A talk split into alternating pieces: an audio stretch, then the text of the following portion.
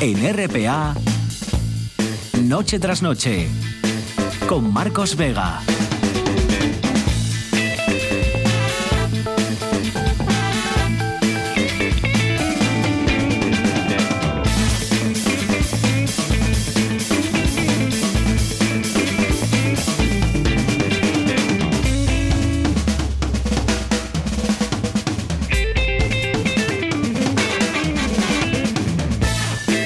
¿Qué tal? Buenas noches, sean bienvenidos al espectáculo de la radio. A esta hora es noticia que Boris Johnson, el ya primer ministro del Reino Unido, elegido por su partido, ya saben, el que tiene más representantes en el Parlamento británico, es el que al que designa la reina de ese país, la reina de Inglaterra. El primer ministro del Reino Unido ha dicho que su país abandonará la Unión Europea el día 31 de octubre sin peros que valgan.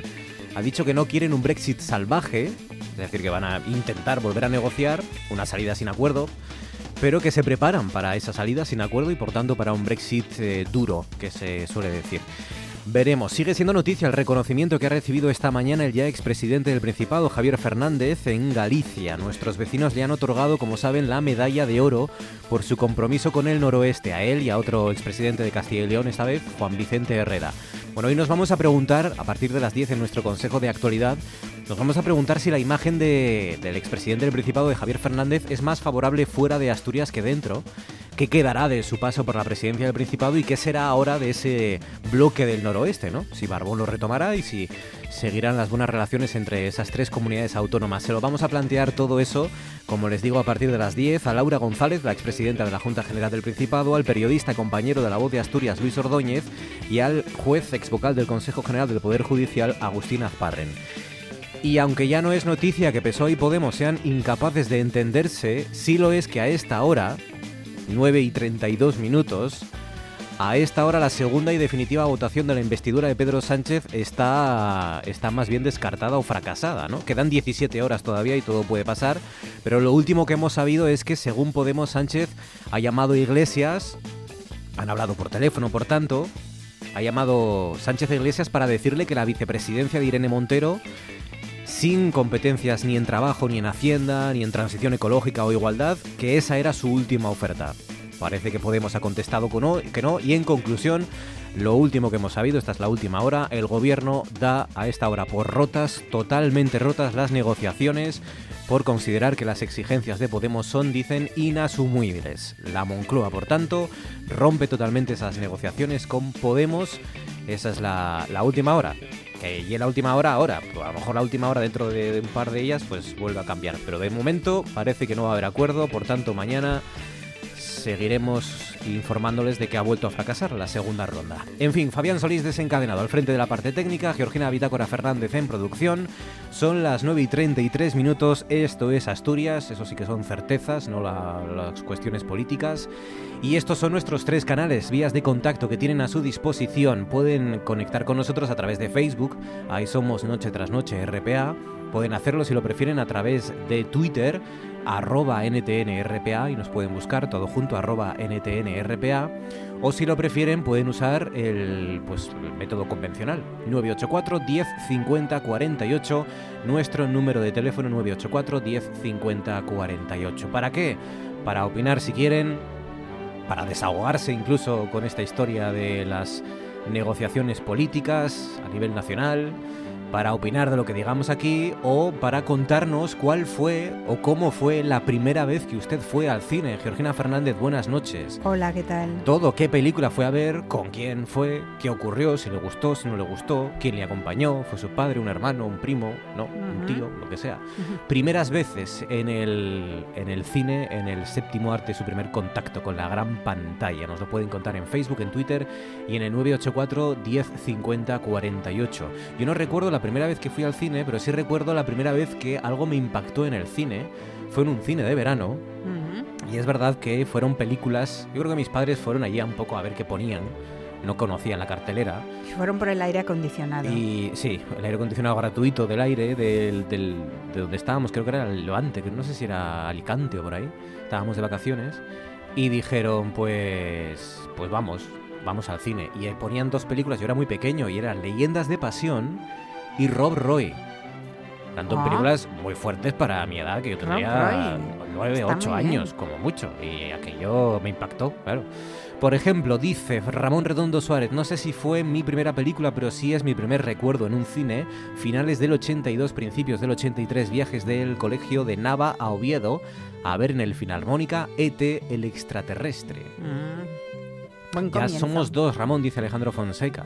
Hombre, es que te marca mucho la primera vez que la ves, claro. Sí. La veas donde la veas. Con mis hermanos en el cine Astur, 1969, Tarzán, dice Luis José Vigil. El Rey León de dibujos con mis primos, y hay que especificar, con dibujos, dice Danara García López. El Claro. Rey León. Anastasia con mi madre y en mitad de la película nos fuimos a merendar. No me convenció mucho, dice Lucía Ramos Lorenzo. Eso es lo mejor. La Bella y la Bestia, con la profe y mis compañeros de preescolar en el ya cerrado Cine Esperanza de Mieres, dice Avi GG. Dice Angelinos Rodríguez, yo vi Bambi con mi madre en el Principado. Me gustó mu- tanto, dice, me gustó tanto Bambi. Y cuánto lloré. Heidi en el desaparecido Goya de Gijón, dice Irene Alonso del Río. José Paulino Lorences, que hablaremos dentro de un rato con él, dice, creo que era Ben Hur con unos amigos. Ah. Ben Hur. Entonces era Semana Santa. Puede ser, muy probable. Dice Sharon Calderón por aquí, 1982 íbamos a ver Chispita y sus gorilas. Eh, perdona que haga un inciso, pero ver Ben-Hur de niño debe ser un trauma para toda la vida, ¿no? Sí.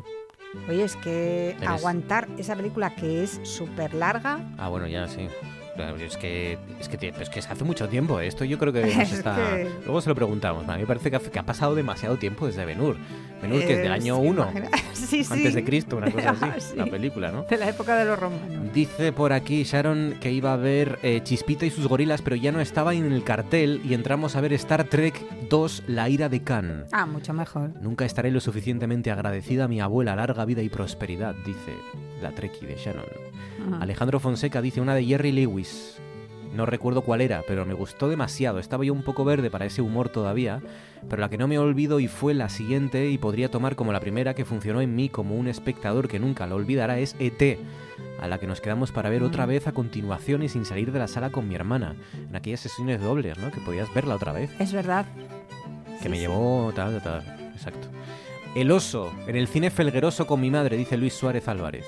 ET con mis papis, dice Carolina Santiago. Ah, triunfa ET, ¿eh? Está claro. ET, marcó mucho, sí. Uf, tiburón, dice en el que ya no existe. Cine Edén de Tapia de Ah, Casariego. tiburón. Pasé una noche y me llevó un pariente que en aquel momento tenía más ganas de verla que yo, que solo tenía 6 o 7 años. Ojo, 6 o 7 Jolín, años. es un poco fuerte. Tiburón también, esto forja el carácter, ¿eh? Sí. Con 6 años ver tiburón, estás teniendo pesadillas hasta los 40. Facebook, Twitter 984 10 50 48. Su primera película en el cine donde y con quién, Georgina, quién es precisamente hoy los asturianos o el asturiano del día. Pues los asturianos son Bautista Menéndez, Menéndez y Teresa Lastre Candelas. Eh, de ellos habla murcia.com. Eh, dice que el restaurante asturiano Casa Menéndez de Águilas, Murcia, hizo entrega este fin de semana de sus premios Bonito del Norte 2019 dentro de las jornadas dedicadas a este producto. Bueno, aunque se le puso el nombre de Casa Menéndez, este, a este restaurante todo el mundo lo conoce por el asturiano. Es una casa de comidas que funciona de forma fam- familiar. eh, fue fundada por Bautista Menéndez y su mujer Teresa. Y eh, bueno, pues es una cocina hecha a fuego lento, sin prisas, eh, en fin. En el restaurante tienen una imagen de la Virgen de Covadonga y Bautista le pide a diario, Santina, danos otro día de fuerza. Llevan ocho años en Águilas, en Murcia. Llegaron desde Candás, donde eh, habían tenido otro restaurante y eh, habían estado allí durante 12 años. Ese restaurante ya era de la abuela de Bautista. Aquí en Águilas eh, tienen cuadros de Candás, de Corbera, de gastronomía asturiana. El restaurante ofrece fabada, cachopo, etc. Bautista encarga en Asturias el compango, les faves, la carne, sidra natural de Trabanco, todo llega desde Asturias. Pidieron folletos al Principado con publicidad de rutas y monumentos de Asturias y las reparten entre los comensales. A los clientes Bautista les enseña cosas como eso de que te sonará porque a ti te lo dijeron en un viaje por lo largo y ancho de este mundo. Eh, cosas como eso de con faves y sidrina no hay falta gasolina. falta gasolina, esto es un dicho ya. En, eh, a mí me lo dijeron, te lo conté, bueno, ya lo conté varias veces. Sí. Lo dijeron en el bazar, en el gran bazar de Estambul. Sí, sí, sí. sí gran, gran anécdota. comercial, sí. Sí, gran anécdota. ¿Verdad? Sí. ¿Te impactó? ¿Ves? ¿La bueno, recuerdas? Me quedó ya para siempre. Eh, bueno, pues este hombre también, aparte de enseñar todo esto, contrata a la banda de gaitas de Lorca para que toque algo asturiano en el restaurante. Él la escucha y llora moco tendido.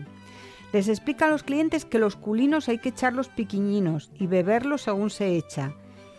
Y mira si Asturias, si Bautista será popular allí, que hasta le han hecho una poesía. Hay en un pueblo murciano que es Águilas un local de estupenda calidad, un restaurante asturiano que aconsejo visitar. A conocerlo y comer yo me fui con mi mujer en este fin de semana. Casa Menéndez se llama. Más y mejor ya no cabe. Pues hay que ver qué bien sabe la gran cocina asturiana con sus riquísimas faves en tierras mediterráneas. El ir a Casa Menéndez es gozar de buena mesa con un trato que sorprende, donde Bautista te atiende y te cocina Teresa. Volveremos más de un día a este bendito lugar que nombrarlo da alegría y que ofrece su manjar en calle Reina Sofía. Pues mira, esto lo ha compuesto el Niño Versor, que es un personaje popular de allí, de Murcia, y que aparece los lunes en Onda Regional de Murcia, de 9 a 9 y media de la mañana. Ahí está, el asturiano del día con poema incluido. Quedan 19 minutos para llegar a las 10 de la noche. A esta hora ya saben que en RPA damos un paseo por las nubes.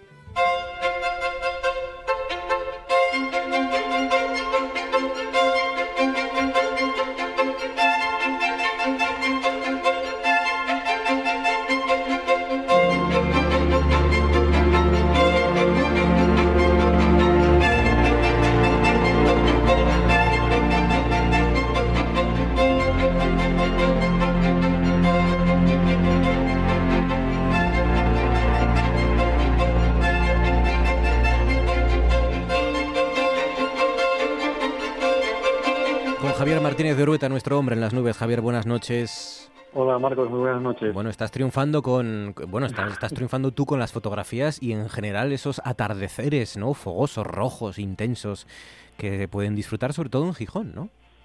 Sí, la verdad que ha tenido bastante, bastante éxito. El atardecer fue, fue ayer y bueno, yo lo, he titulado en mis, en mis redes sociales. el título que he puesto para las fotografías es Bienvenidos al infierno o o cielo de sangre, ¿no? Por esos colores que adquirí ayer el cielo en, en Gijón, que yo hace muchos años ya que eh, estoy haciendo fotografías nada más que menos seis años y de verdad que te digo que nunca un verano habíamos tenido este atardecer eh, aquí en Gijón y la verdad que me, ha fascinado mucho y sobre todo de, muy afortunada de, verlo en directo porque ver cómo el cielo muchas veces adquiere estos colores y, verlo con tus propios ojos, pues la verdad que es son unas sensaciones que muchas veces lo digo en mis compañeras que no se pueden explicar con palabras y que tienes que sentirlo realmente en directo. Los, los gijoneses es verdad que estamos acostumbrados a ver sobre todo que colores muy violetas, me prácticamente toda la gama de violetas, ¿no? Cuando hay esos atardeceres en los que ha hecho sol y aparecen algunas nubes a última hora de la tarde y, todo eso se mezcla, pero,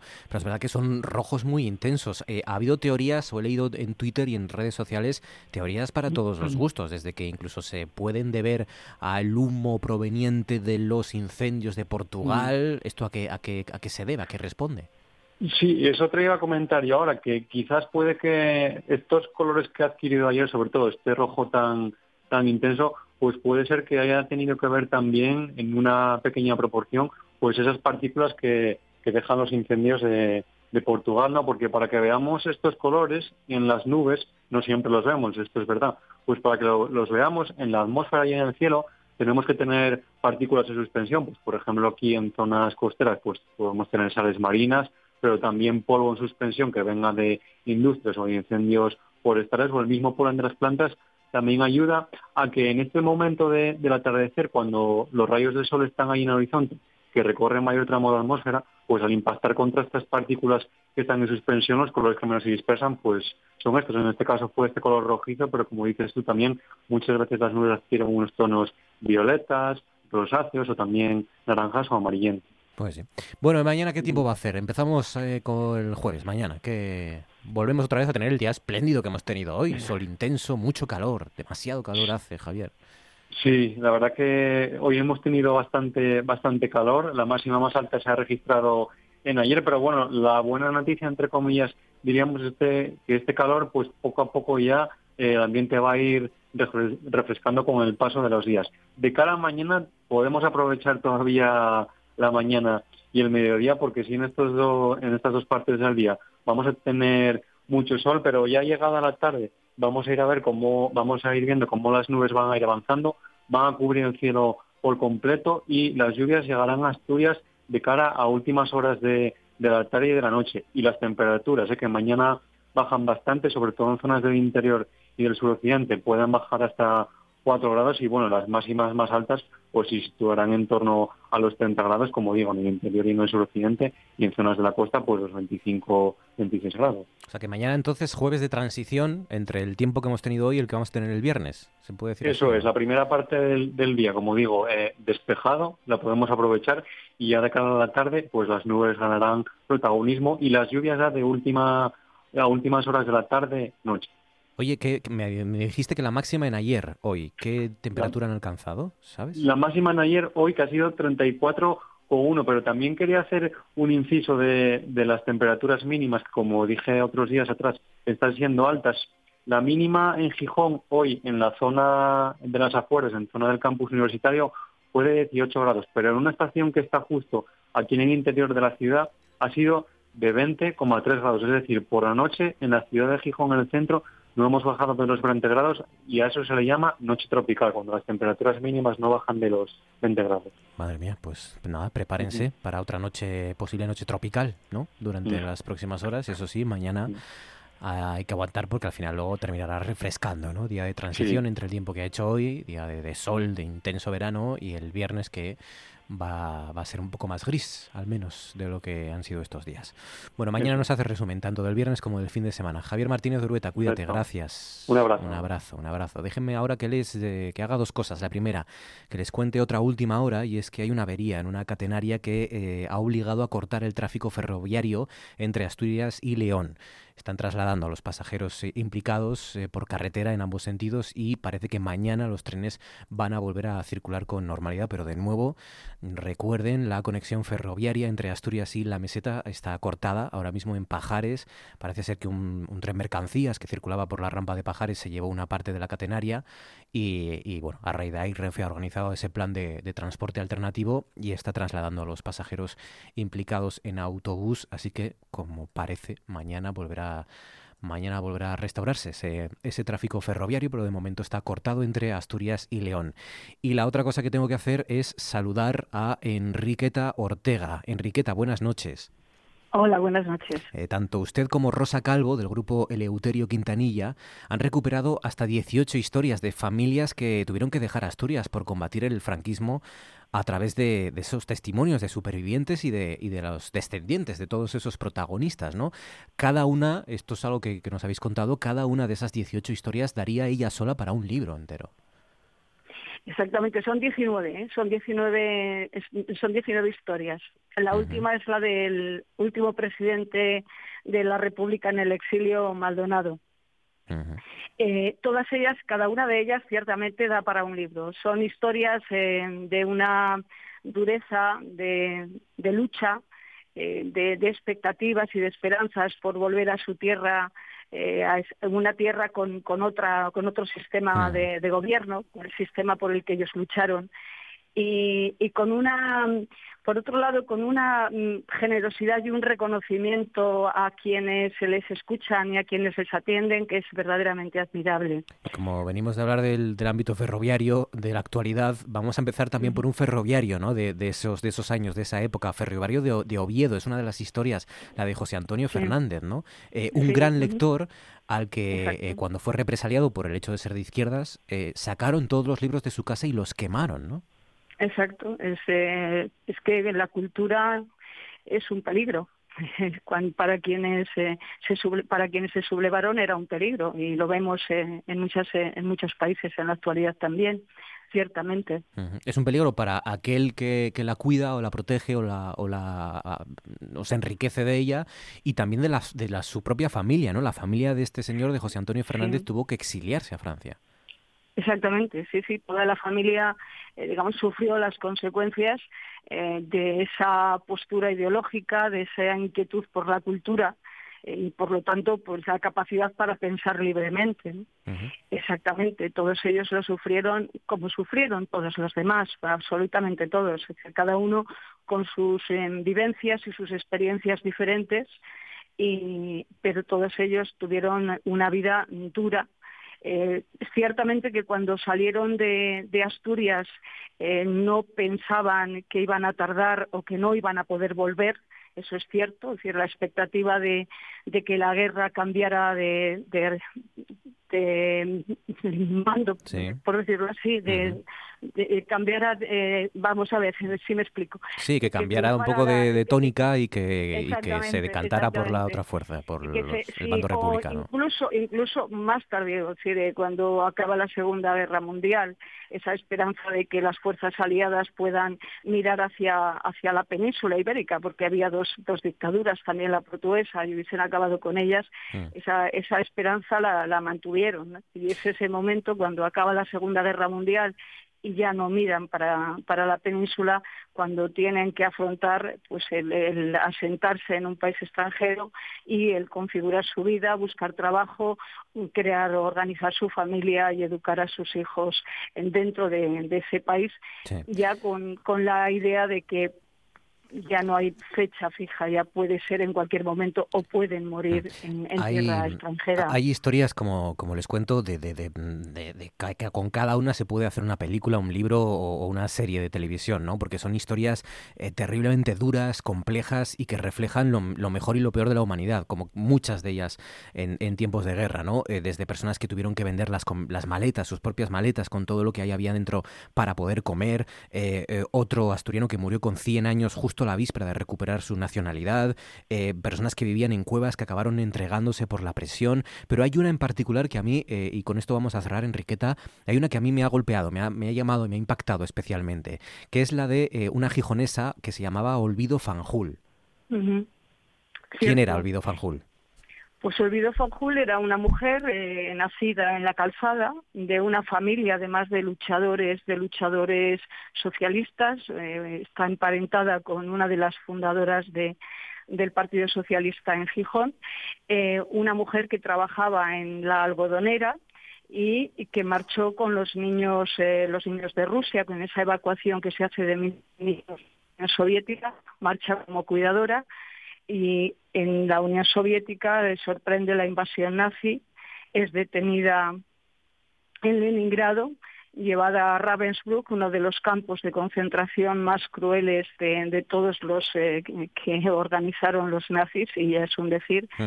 Allí llegó embarazada, ella se había casado con un militar soviético, llegó embarazada, dio a luz, le quitaron, le robaron el niño, su, su dolor fue tan tremendo que quería dejarse morir y las propias compañeras de reclusión le daban la comida casi a la fuerza para poder para poder eh, mantenerla con vida. La Cruz Roja sueca, eh, una vez que son liberadas, la lleva a unos campos de, perdón, a, unas, eh, a unos lugares de, a unas estancias para cuidarla. Y después en Francia, mm, digamos, en otra de estas casas de, de cuidados, eh, es donde se entera por la correspondencia con su familia de Gijón que un vecino suyo de la calzada está en otra localidad francesa, en Tarbes, y que también tiene una historia tremenda, porque aparte de tener que salir eh, como todos los demás eh, y exiliarse, se encuentra con que él estaba casado, tenía un hijo y marchó solo como combatiente pensando que iba a durar poco tiempo su estancia fuera de España quedaba su mujer y su hijo que al caer a Asturias y al imponerse pues el régimen franquista eh, su matrimonio que había sido un matrimonio civil fue anulado, de tal manera que su mujer se convirtió en una mujer soltera con un hijo, algo que el franquismo rechazaba y marginaba de forma bastante rotunda. Con lo cual esta mujer tuvo que volver a casarse para poder eh, seguir tirando para adelante, es decir, seguir, luchando y sobrevivir. Y eso fue un golpe para él. Y en ese momento eh, que le escriben diciendo que está allí su, eh, su Gerardo, su conocido del barrio, se acerca a esta localidad francesa, a Tarbes, y una vez que digamos eh, se han encontrado y se han mantenido su, relación de amistad, terminan casándose y tienen tres hijos, de los cuales dos viven en la calzada, que es a donde ellos volvieron en los años 60.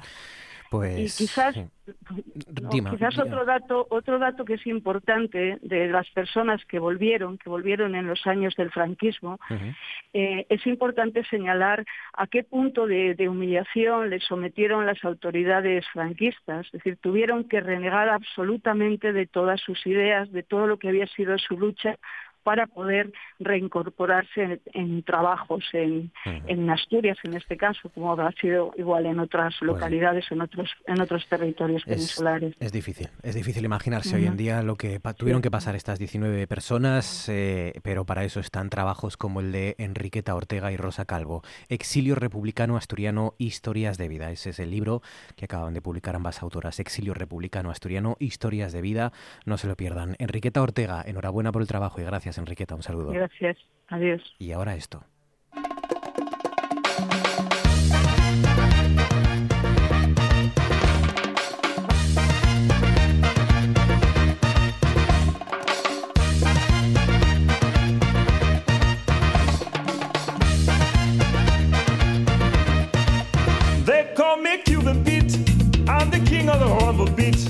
Pensará que somos unos osados por hablar de, algo tan simple, en principio, como el bocadillo en la temporada estival de este año 2019, pero, pero es que nada es sencillo y nada es aburrido cuando está delante José Paulino Lorences. Paulino, buenas noches. Buenas noches a todos. Buenas ¿Cómo estás, Paulino? ¿Qué tal? Encantados de hablar contigo de nuevo y de, y de escucharte y de conocerte. Igualmente, y muy emocionado con lo que acabo de oír. Yo que soy un poco también hijo del exilio se me volvieron muchas imágenes sí, ¿verdad? que tengo en mi, en mi disco duro. Es que, es que para personas que, bueno, que ni siquiera vivimos la transición o que no, que no mm. por supuesto, que vivimos la guerra civil y la posguerra y el franquismo a través de los testimonios de nuestros abuelos y nuestros padres, es difícil, ¿no? Eh, eh, imaginar y ponerse en el lugar de una mujer, por ejemplo, como esta tal olvido que hablábamos, que dio a luz en un mm. campo de concentración. Eso es tan difícil de, de llegar a imaginar por muchos testimonios que uno lea que, bueno, te recuerdo que se hubiese, se hubiese dado a luz en España, también su hijo se lo hubiesen robado muy, muy probablemente. Es probable, sí, sí, es verdad. Sí, verdad. Mm, bueno, eh, vamos a lo nuestro, si no te parece, Paulino. No olvidemos nunca la historia, no olvidemos sobre todo la historia. pero hablemos del bocadillo. Exacto, exacto. Oye, mira, vamos a hablar de la historia precisamente del bocadillo. Eh, ¿Cómo nació sí, esto de...? Sí, pues mira, cuenta la tradición que el bocadillo nació en España, en parte, en parte. Y eh, se debe al... Se dicen que se debe a Alfonso X el Sabio, que según aseguran los historiadores y, algún borrachín, fue quien dio orden a los, a los taberneros en, poner un bocadillo o, un pan eh, cuando dispensaban el, vino con el fin de que de evitar de que les subiese rápidamente a la cabeza a los parroquianos.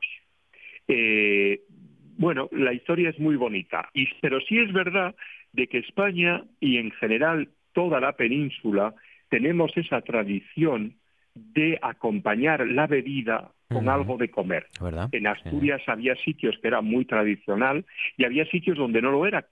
Uno de ellos es Oviedo, donde, eh, donde no se servía el vino, si te servían algo acompañado tenías que pagarlo. Últimamente sí es verdad que se pone, pero en Gijón siempre ha sido una tradición, en la cuenca, en muchísimos sitios. Sí, parece ser que se debe a Alfonso X el Sabio. Es verdad que cuántas, cuántas tradiciones gastronómicas o cuántos platos nacieron precisamente de eso, ¿no? Del, picoteo para acompañar la bebida alcohólica y que no, no, entre tan mal, ¿no? No caiga tan mal. Claro, claro. Y, lo que sí es seguro es, es el origen del sándwich. El sándwich se debe a, siempre se dice que es, que es debido al conde de Sandwich, que era un tal John Montagu, que era un ludópata terrible, que que no pasaba sus días eh, jugando y no comía, y entonces su mayordomo se le ocurrió meter entre dos rebanadas de pan, eh, eran británicos, con lo cual no era pan, era pan de molde, unas lonchas de rosbif, y así nació eh, el sándwich. Eso sí es histórico. Eso sí es verdad. Claro, porque necesitaba este conde necesitaba comer algo rápido, ¿no? Para poder seguir jugando. necesitaba comer algo rápido. El mayordomo se daba cuenta de que no solo estaba arruinando el patrimonio familiar, sino que estaba arruinando su salud y en parte su futuro puesto de trabajo, supongo. Entonces fue cuando ideó eh, el famoso sándwich. Oye, y vamos a ir con, el, con uno de los clásicos, ¿no? De, la cocina española, que, además cuando, sí, cuando lo cuentas fuera eh, lo, lo, ven, yo conozco personas extranjeros que lo ven un poco redundante. El bocadillo de tortilla de patata. El bocadillo de tortilla española o de patata. Sí, porque realmente, gastronómicamente, es comer lo mismo. Es decir, es la patata, que es fécula, y comer el pan, que también poco más que lo es, ¿no? Pero yo recuerdo en mi época parisina, en los años 60-70, había un bocadillo que estaba muy de moda, que era el bocadillo de merguez con patatas. La merguez es una salchicha roja de origen árabe, de vaca, eh, y eran eh, media baguette, con lo cual eran bocadillos de medio metro, que eso ha matado el hambre de, millones de estudiantes durante años en París, y era, te ponían dos, dos salchichas rojas y un montón de patatas, ¿no? Entonces yo recuerdo amigos míos asturianos que venían a París eh, y me decían, joder, qué raro los parisinos, coméis bocadillos de patatas. Y ¿tú no comes bocadillos de tortilla? Claro, claro, claro. claro. Ah, pues sí. Pues que no pues lo notamos, pues no nos damos cuenta, ¿no? Claro, Claro, claro, claro, claro, claro. Pero yo creo que la tortilla española o la tortilla de patata para mí es la gran aportación de nuestra gastronomía al mundo. Mucho más que la, que la paella o mucho más que la fabada. O, para mí es la tortilla de patata lo que realmente es el gran invento español.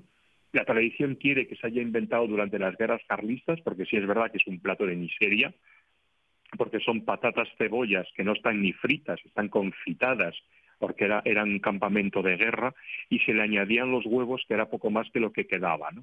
Y, es un plato de miseria, pero es un plato eh, espectacular.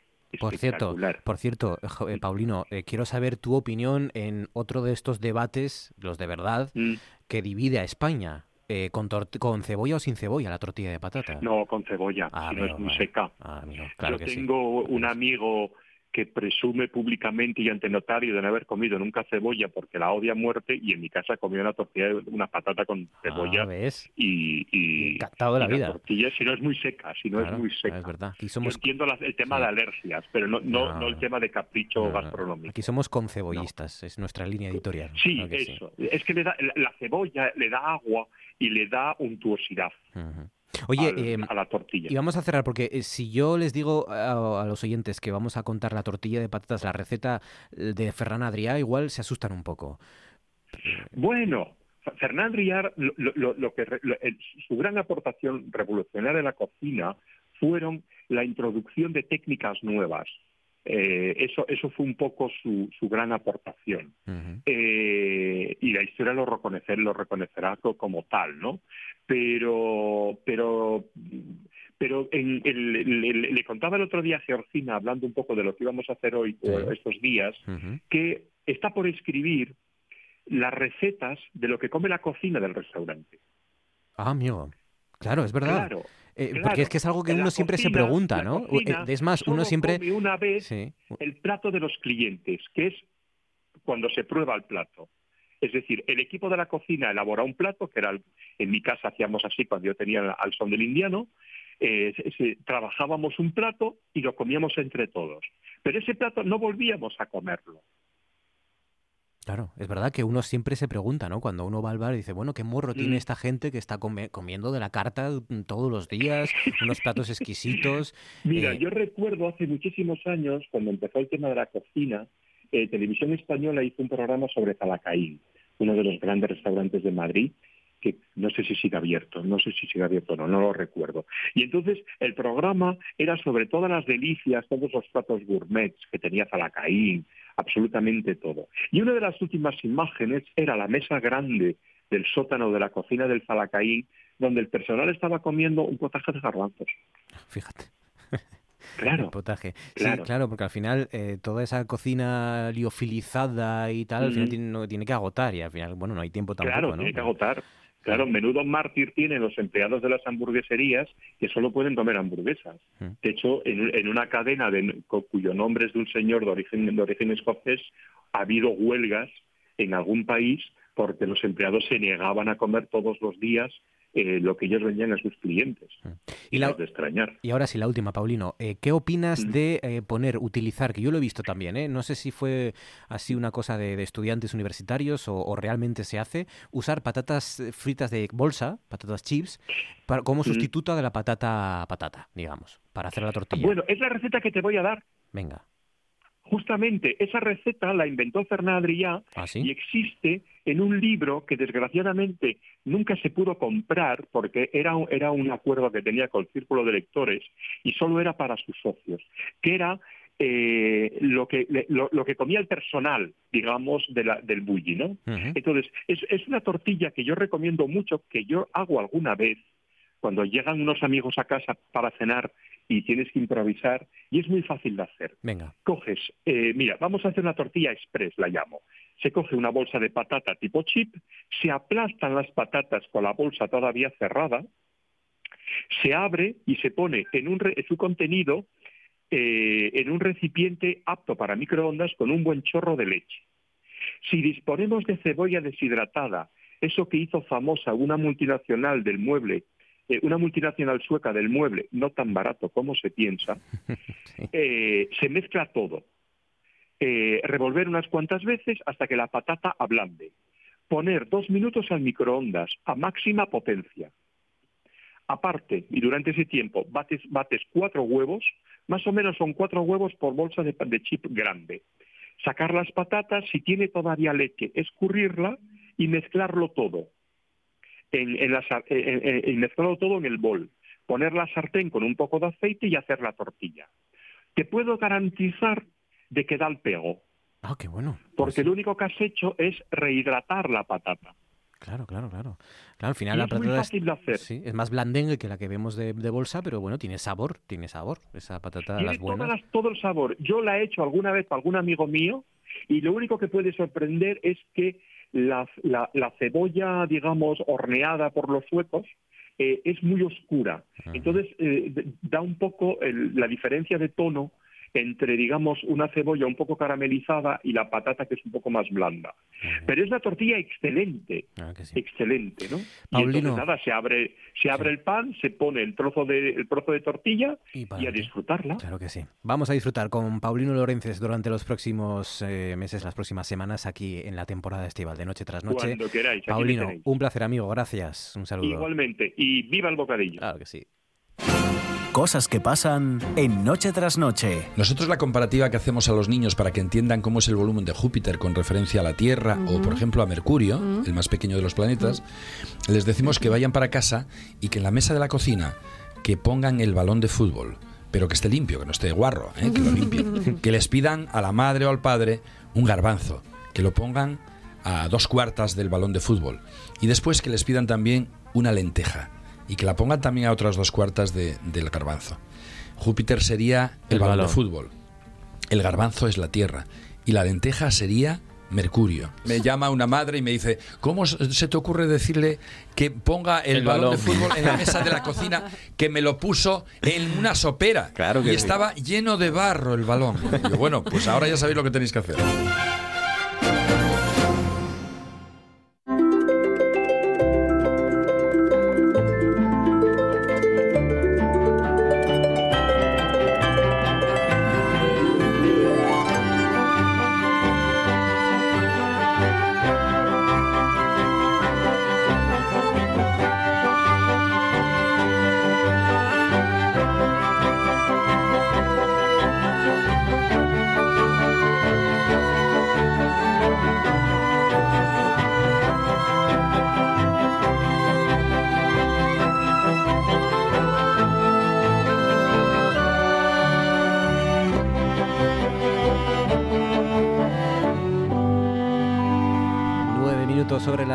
Arranca nuestra tertulia. Consejo de actualidad en RPA junto a Luis Ordóñez. Luis, buenas noches. Hola, buenas noches. ¿Qué tal, Luis? ¿Cómo estás? Bueno, bien. Me alegro mucho.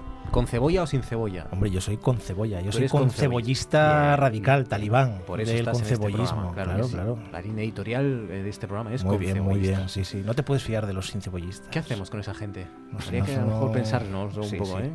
Gente que quiere la tortilla de patatas sin cebolla. No, no, yo soy con cebollista, Sí, por supuesto. es que- Cebolla, me gusta la cebolla con cebolla. Es que antes, en nuestra época, no había debate. Esto no se No, debatía, era con sé, cebolla y no ya sé. está. El sin cebollismo es muy reciente. Lo hacen por provocar. ¿eh? Es por, por pura maldad. Sí, sí. Populismo puro. Sí, es el populismo, sí, sí. Populismo gastronómico. Bueno, bien entonces, ¿no? Sí, bien. Esta semana bien, sí.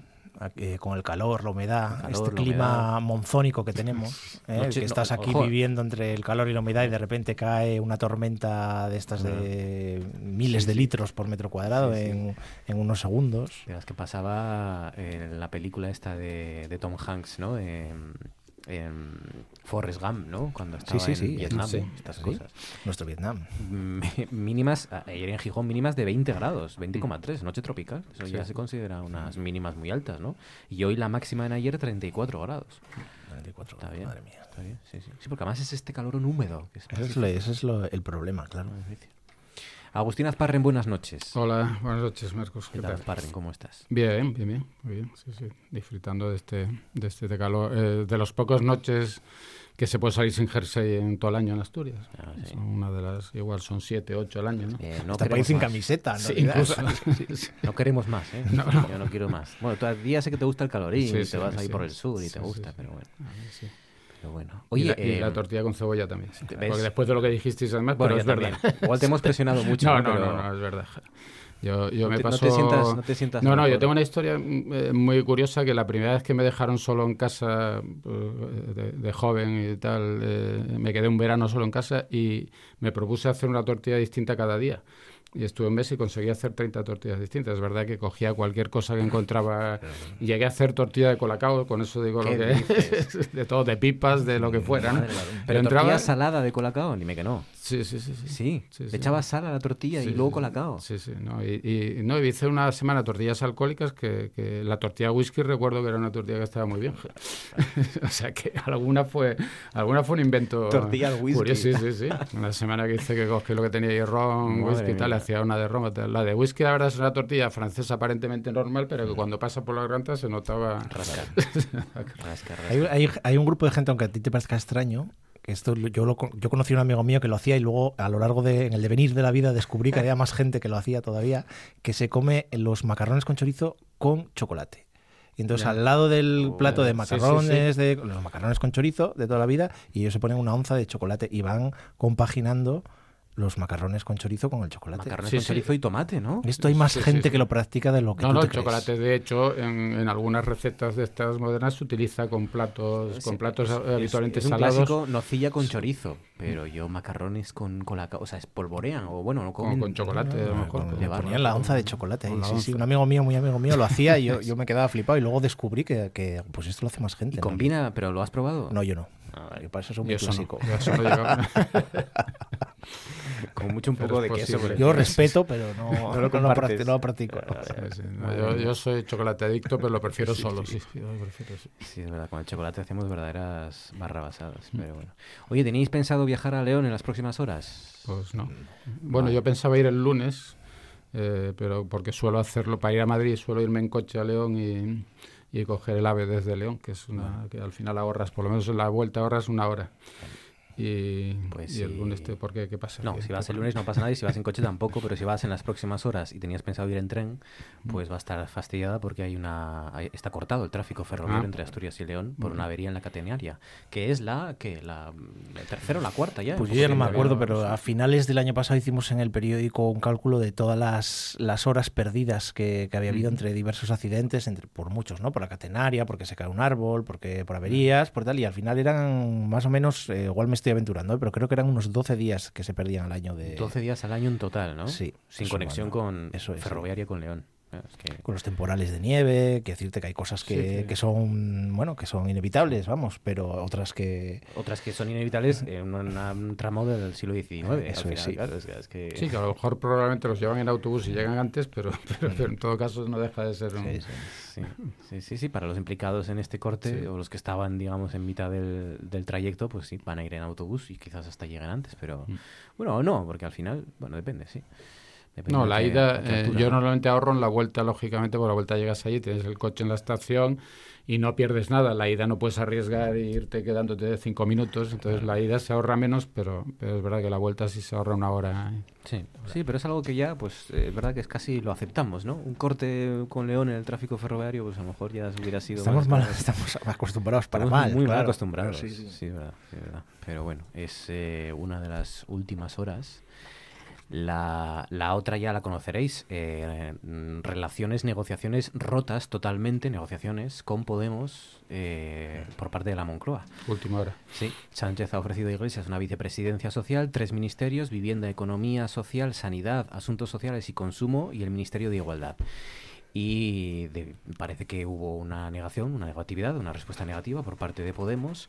Eh, Podemos pide una vicepresidencia y cinco ministerios, según el PSOE. Esto, claro, al final hay que decir según, porque es lo que nos dicen. Al final nosotros tenemos que fiarnos de lo que nos dicen. Estamos aquí ah, muy utilizados ¿no? por parte de ambas partes y tenemos que contarles y, subrayar qué es lo que nos cuentan, que un día ha dicho la, la otra parte o la otra parte contraria, digamos, ¿no? Pero, pero ahora la, certeza es que ahora mismo eh, las negociaciones están rotas. Laura González, buenas noches. ¿Qué tal? Buenas noches.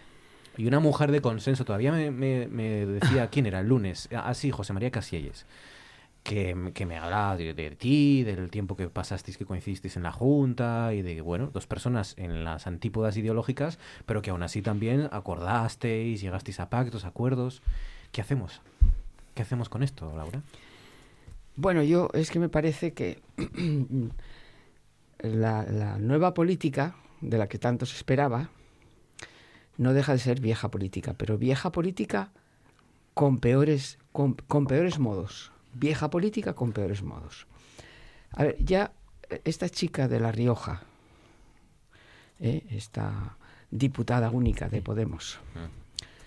que de ocho consejerías pide tres, que además su intervención molesta. Es que no se dan cuenta de que a la gente le molesta. Es decir, cuando esta chica pide la palabra y dice, usted no va a ser presidenta, con esa chulería de un diputado, cuando la, la, señora del PSOE sacó 15 diputados. Raquel Romero. Raquel Romero. Esa manera tan desagradable de intervenir, porque se puede intervenir además de muchas maneras. ¿eh? ¿Cómo se pueden pedir tres consejerías de ocho? Es un despropósito. Y es un despropósito que desgraciadamente creo que Podemos va a pagar. Y lo que se acaba de saber ahora, que acabas de, explicar, que ya lo, lo, estaba oyendo yo, pues es que me parece otro despropósito. A ver, se puede negociar. Cuando las negociaciones son muy duras y yo puedo hablar de ellas. Las negociaciones son muy duras con un partido mayoritario, además cuando tú eres minoritario. Pero hay que saber hasta dónde se puede llegar si no quieres que todo se vaya a la mierda. Y si todo se va a la mierda, hay muchos que si hay otras elecciones lo van a pagar.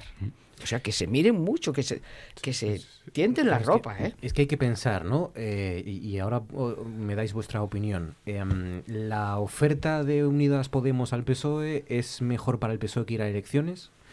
¿La oferta del PSOE a Unidas Podemos es mejor para Unidas Podemos que ir a elecciones? Es decir, ¿a, ¿a ambos les conviene más ir a elecciones que la oferta que el otro partido le ha hecho. A estas alturas yo no creo que sea bueno para ninguno de los dos. Para ninguno. una, una de las cosas que a lo que está diciendo Laura, yo tengo que añadir otra cosa más la suma de Unidas Podemos y de PSOE no te da los 176 escaños. Quiero decirte que esta variable hay que tenerla en cuenta también, porque tú puedes forzar una negociación de todo o nada, vamos a decir, es decir, oiga, mire, es que yo soy la salida que le soluciona la vía, pero es que no me la soluciona. Estamos hablando de que vamos a sumar una mayoría eh, importante, pero que no da la mayoría absoluta para la investidura, que tendría que haber otros apoyos, otras atenciones, y que no da la mayoría tampoco para ir sacando los presupuestos ni las leyes a lo largo de la, legislatura. Decirte que no me estás garantizando una estabilidad de gobernabilidad eh, plena, me estás garantizando ampliar mi mayoría de forma relevante, pero tú no me estás, lo que tú me estás ofreciendo no es la panacea, ni, ni muchísimo menos. Quiero que eso, Otra cosa sería si tiene que tener en cuenta también, los suficientes diputados como para eh, unir entre los dos la mayoría, ¿no? Claro, claro, es que no los, que no los hay. No, sí, los hay. y tienen que contar con más gente.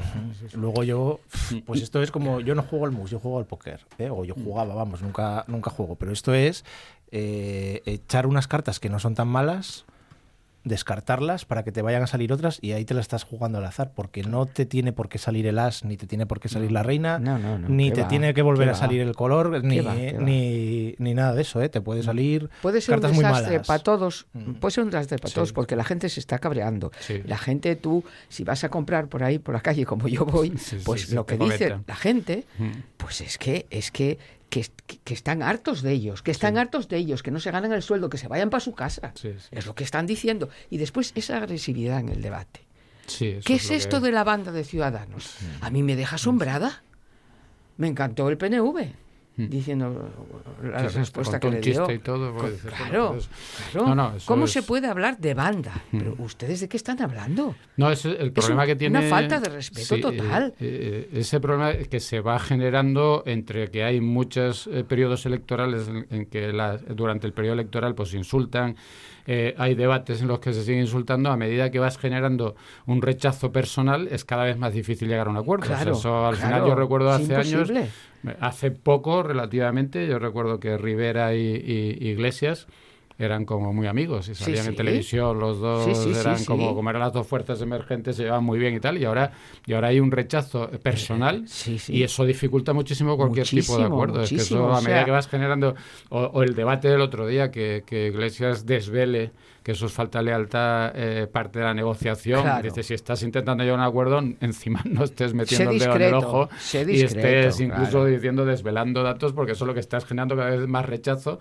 y más dificultades para llegar a un acuerdo. ¿no? Entonces, lo que Esta tarde primero filtró Podemos eh, lo que le había ofrecido el Partido Socialista y luego fue el Partido Socialista el que a su vez también filtró a ver, las Es que pedir cinco ministerios, una vicepresidencia y de los ministerios pedir los ministerios como Hacienda y compañía es la leche es que como en vez de 42 diputados que tienes, como si tuvieran lo suficiente para hacer mayoría absoluta. Y no es así. Entonces, es que yo creo que se equivocan. Mm.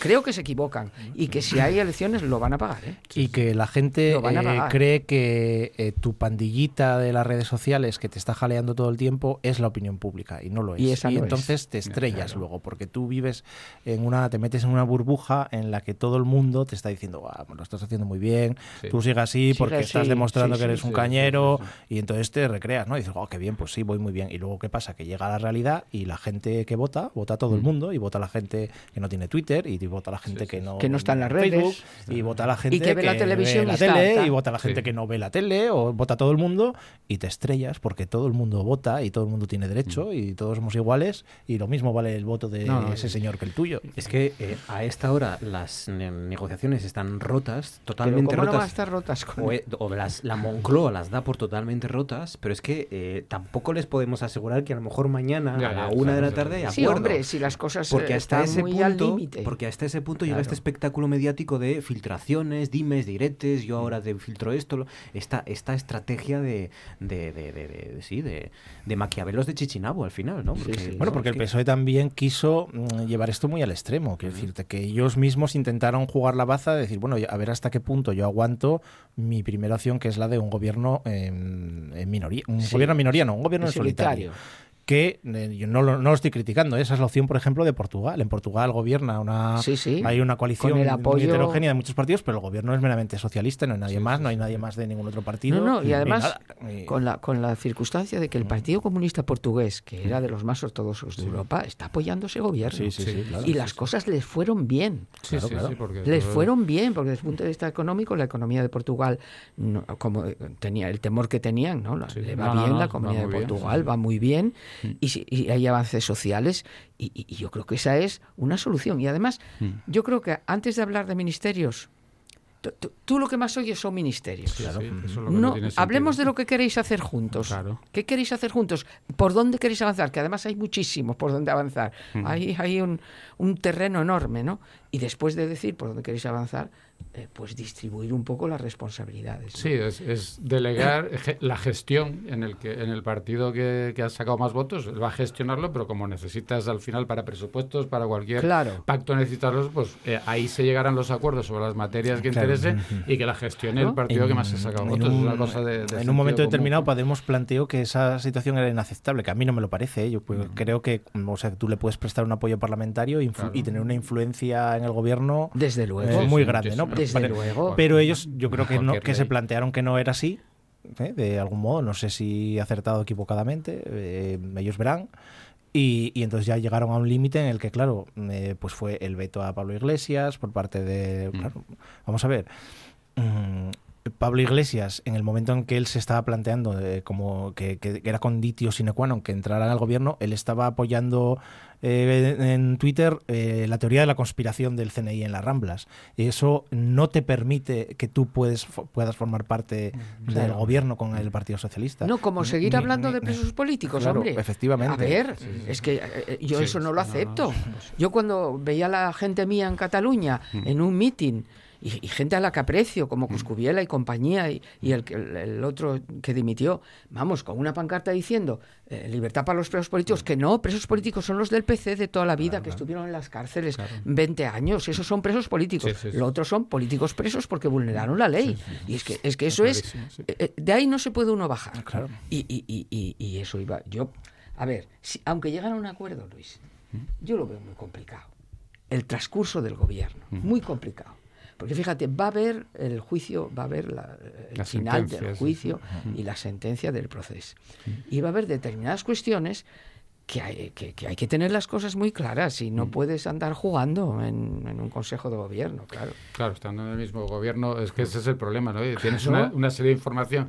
Por eso yo creo que al principio no tiene nada que ver el ceder ministerios a pedir secretarias de Estado o lo que sea. Claro, una cosa es decir, lo que queda en el Consejo de Ministros, donde está también el CNI, y esas cosas, donde se sabe, donde hay los secretos de Estado, eso yo creo que es el temor que tiene el PSOE. Claro, que tener que... El temor está muerto de miedo. El está muerto de miedo por cierto, y a esa filtración ¿no? de los socialistas dando a conocer cuáles eran las exigencias de, Podemos con una vicepresidencia y cinco ministerios, ha contestado Podemos, es que esto, claro, esto está... Hmm. Eh, eh, ahora mismo están negociando los medios, se lo están haciendo los medios, abiertamente y con filtraciones. Podemos ha contestado que esa, esa era una propuesta inicial, la de vicepresidencia y cinco ministerios, con lo cual que de ahí pues se podía... ¿No les parece mucho?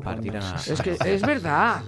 y luego hay otra, y luego hay otra historia también para seguir un poco sonrojándonos, ¿no? Eh, y, que, y que subraya esto de que están negociando a través de los medios y no están utilizando los medios para, para negociar y, en esta estrategia barata, ¿no? Eh, Telecinco había anunciado esta tarde una entrevista en, en, Twitter con el presidente en funciones, con Pedro Sánchez, que se iba a emitir eh, hoy a las 9 y 10 o se había emitido hoy a las 9 y, a las 9 y 10. Y minutos después de ese Twitter, de ese anuncio, retiró de su web la referencia y retiró el tweet a, a Pedro Sánchez a esa entrevista porque eh, más tarde han explicado que el presidente en funciones finalmente va a acudir mañana, mañana jueves, al informativo de Telecinco. Al final no va a poder ser hoy, ha dicho Pedro Piqueras.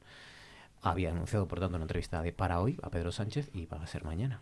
Bueno, mejor. Pues quiere, porque vamos, si vas hoy a, decir que ya todo imposible y tal, todo pues, roto y mañana volvéis a hablar, pues bueno, la, otra alternativa, que es lo que yo creo que no se plantean, es pues bueno, pues vamos a unas elecciones en las que pueda crecer una mayoría de posible de la derecha, en la que Vox, por ejemplo, como estamos viendo en, alcaldías y, en, comunidades autónomas en las que Vox no va a tener ningún ministerio, no va, ese no, no, se va a plantear, no este problema no va a tener su reflejo en el otro espectro ideológico, pero marcará eh, como está marcando como está marcando las mm. políticas de los de los ministerios que haya de PP y de Ciudadanos mm. entonces eh, es obvio que la derecha en España sí entendió muy bien que, bueno, pues hay fragmentación política, pues llegó a un acuerdo eh, y tal, y la izquierda no lo entendió de ninguna manera, ni en las autonomías, ni en el Estado, ni en ningún sitio.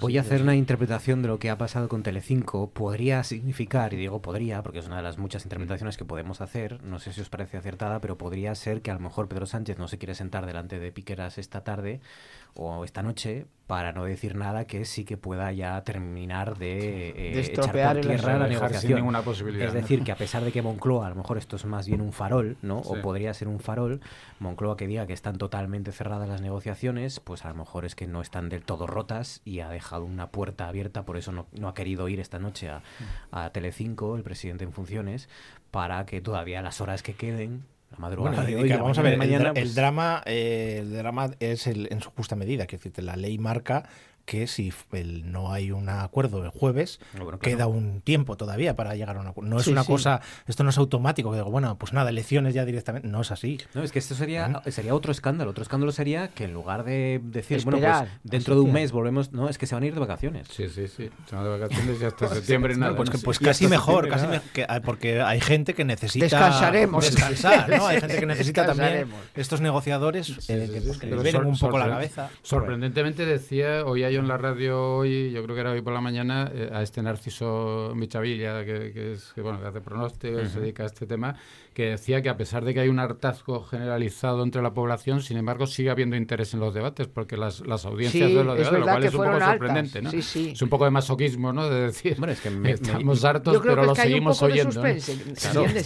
Mantienen para saber, a ver qué va a pasar o qué va a... Mediáticamente, eh, aunque se lleve mucho tiempo negociando, porque esto nunca es en la última hora, como contamos, que a los periodistas nos encanta, mm. mediáticamente esto es muy atractivo por eso, porque pasan, pasan cosas, cada, cada día pasan tres o cuatro giros, ¿no? A ver cómo se insultan y a ver tal. lo, que hace poco decíamos aquí en esta tertulia que se pasó al, sálvame en la política, ¿no? Sí, sí, que es el estilo sálvame al final empezó, empezó Además, que yo estoy segurísima, porque yo lo practiqué, se puede ser muy duro, hmm. muy duro políticamente, y sin embargo, tener una forma correcta. Eh, yo quedé sola en el ayuntamiento de Avilés y ante un problema urbanístico que había, yo fui muy duro con el PSOE, mm. muy dura con el PSOE pero jamás se me pasó por la imaginación pasar al estas cosas. Estas cosas, no, no. Es que, no sé, yo... Pues nada, el próximo giro de guion se lo contaremos. De momento lo dejamos aquí porque esas son las eh, circunstancias ahora mismo. Rotas totalmente las negociaciones con Podemos por parte de la Moncloa. Bueno, ¿os ha llamado la atención algo que queráis sugerir, proponer, eh, Luis? Algo que eh, más allá de todo esto. Voy a hacer un inciso, que se murió Ruther Hauer. ¿eh? Ah, eh, autor de una de las mejores improvisaciones de la historia del cine, que dejó una frase para que se incrustó en nuestra cultura, mm. ¿eh? que la de le he visto cosas que vosotros no podéis imaginar, de ver eh, naves en llamas más allá de Orión, brillar rayos C en la oscuridad y todos estos recuerdos se perderán como lágrimas en la lluvia, eso nos lo sabemos todos y se quedó ahí, es una cosa que no estaba en el guion y que le comió la tostada al pobre Harrison Ford, que era el protagonista de la película, y todos nos quedamos con Nexus 6 diciendo, hombre, es que pobre el Nexus, por favor, es que este es el personaje de esta, de se comió a Harrison Ford, se comió la película entera. Se comió la película entera, fue un actorazo de, en películas B y en tal. El Lady Halcón, por ejemplo, a mí Lady Halcón me gusta mucho, ¿eh? que es una fantasía preciosa de los Lady Halcón fue preciosa, es como un cuento de hadas. Claro, que es muy bonita, pero bueno, sobre todo eso, que quiero decirte que Mm, esas improvisaciones de los actores que hay veces que son increíbles y maravillosas y esta es una de las que de las históricas de verdad. De hecho esa, esa improvisación se la debemos aquí lo, lo explicó varias veces Cris Puertas eh, se la debemos a que era un gran actor de teatro y un gran intérprete de Shakespeare y estaba interpretando una obra de Shakespeare que, que, es muy similar ¿no? a lo que dice y de ahí pudo improvisar ese, ese monólogo. Es decir a alguien no se le ocurre toda esa reta de repente, de repente pero sí que es verdad que lo adaptó al contexto y es una mm, algo muy similar al que le estaba declamando en, en el teatro, en una obra de Shakespeare, y lo adaptó a, y no estaba en el guion, efectivamente, de Blade Runner, ¿no? Y, y recordamos Blade Runner por eso, básicamente por el replicante que era, que era él, sí, sí, Roger Hauer. Sí, sí. Y, em, en, en, Batman, ¿no? Aparece en alguna de Batman, me suena, o lo estoy inventando. Y... Creo que sí, daban en una, en la de Batman Begins puede ser, que tenga un papelín. secundario de estos de, lujo, sí. ¿Algo más? Bueno, en realidad el tema del que yo iba a hablar, que es un poco prólogo de lo que vamos a hablar luego, ¿eh? una noticia que, que sacábamos hoy por la mañana es el primer decreto de gobierno que firmó Adrián Barbón, ¿no?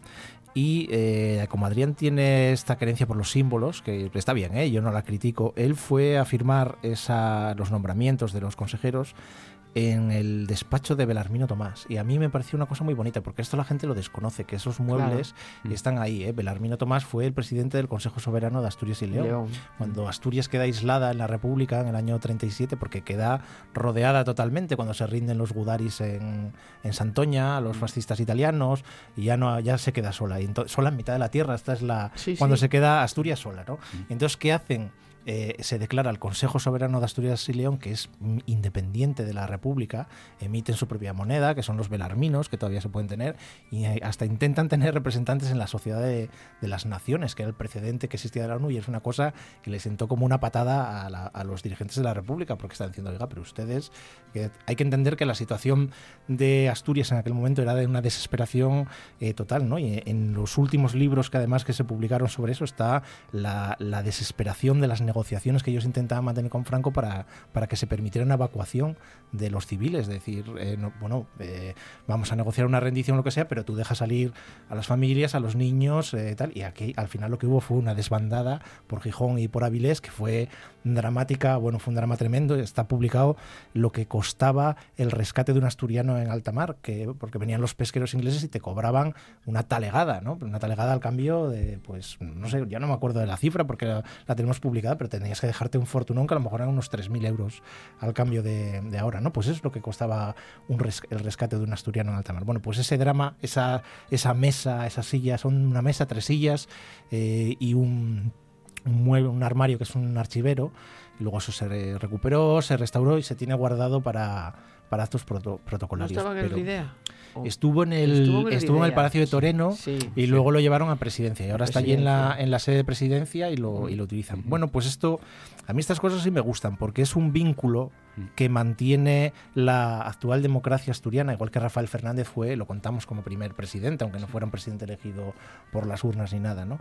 Pero es el vínculo que mantiene nuestra democracia actual con la última eh, democracia eh, legítima y constitucional que hubo en Asturias, que es la de la República, y, mantiene todavía ese, ese, hilo y a mí es una cosa que me parece que me parece bonita y que, y que mucha gente no la conoce de verdad, ¿eh? porque se conoce muy poco de la historia de Asturias contemporánea, vamos, no, no es una cosa que se enseñe ni que sepa todo el mundo. Hay fuentes, hace poco entrevistamos al autor de un libro que mm, básicamente venía a indicar que la Segunda República no hizo todo lo que pudo para, para ayudar a, los republicanos asturianos, ¿no? que, que, quedaban, que quedaron mm. atrapados. ¿no? Eso habría que, habría que verlo también, pero mm, el precio fue, el precio de rescate ¿no? de, los, eh, de los asturianos en alta mar, lo publicasteis aquí en la voz de Asturias, era 25 libras de 1937 serían 1.300 eh, euros. 1.300 euros, ¿qué te parece? 1.300 euros porque te rescataran. Eh, que en esos momentos era una fortuna total. claro, claro. El artículo 80 años del fin de la guerra y la independencia de Asturias. Mm. Eh, artículo de Luis Ordóñez en la voz de Asturias. Se puede mm. encontrar en, con ese titular, 80 años del fin de la guerra y la independencia de Asturias. Azparren, tu turno.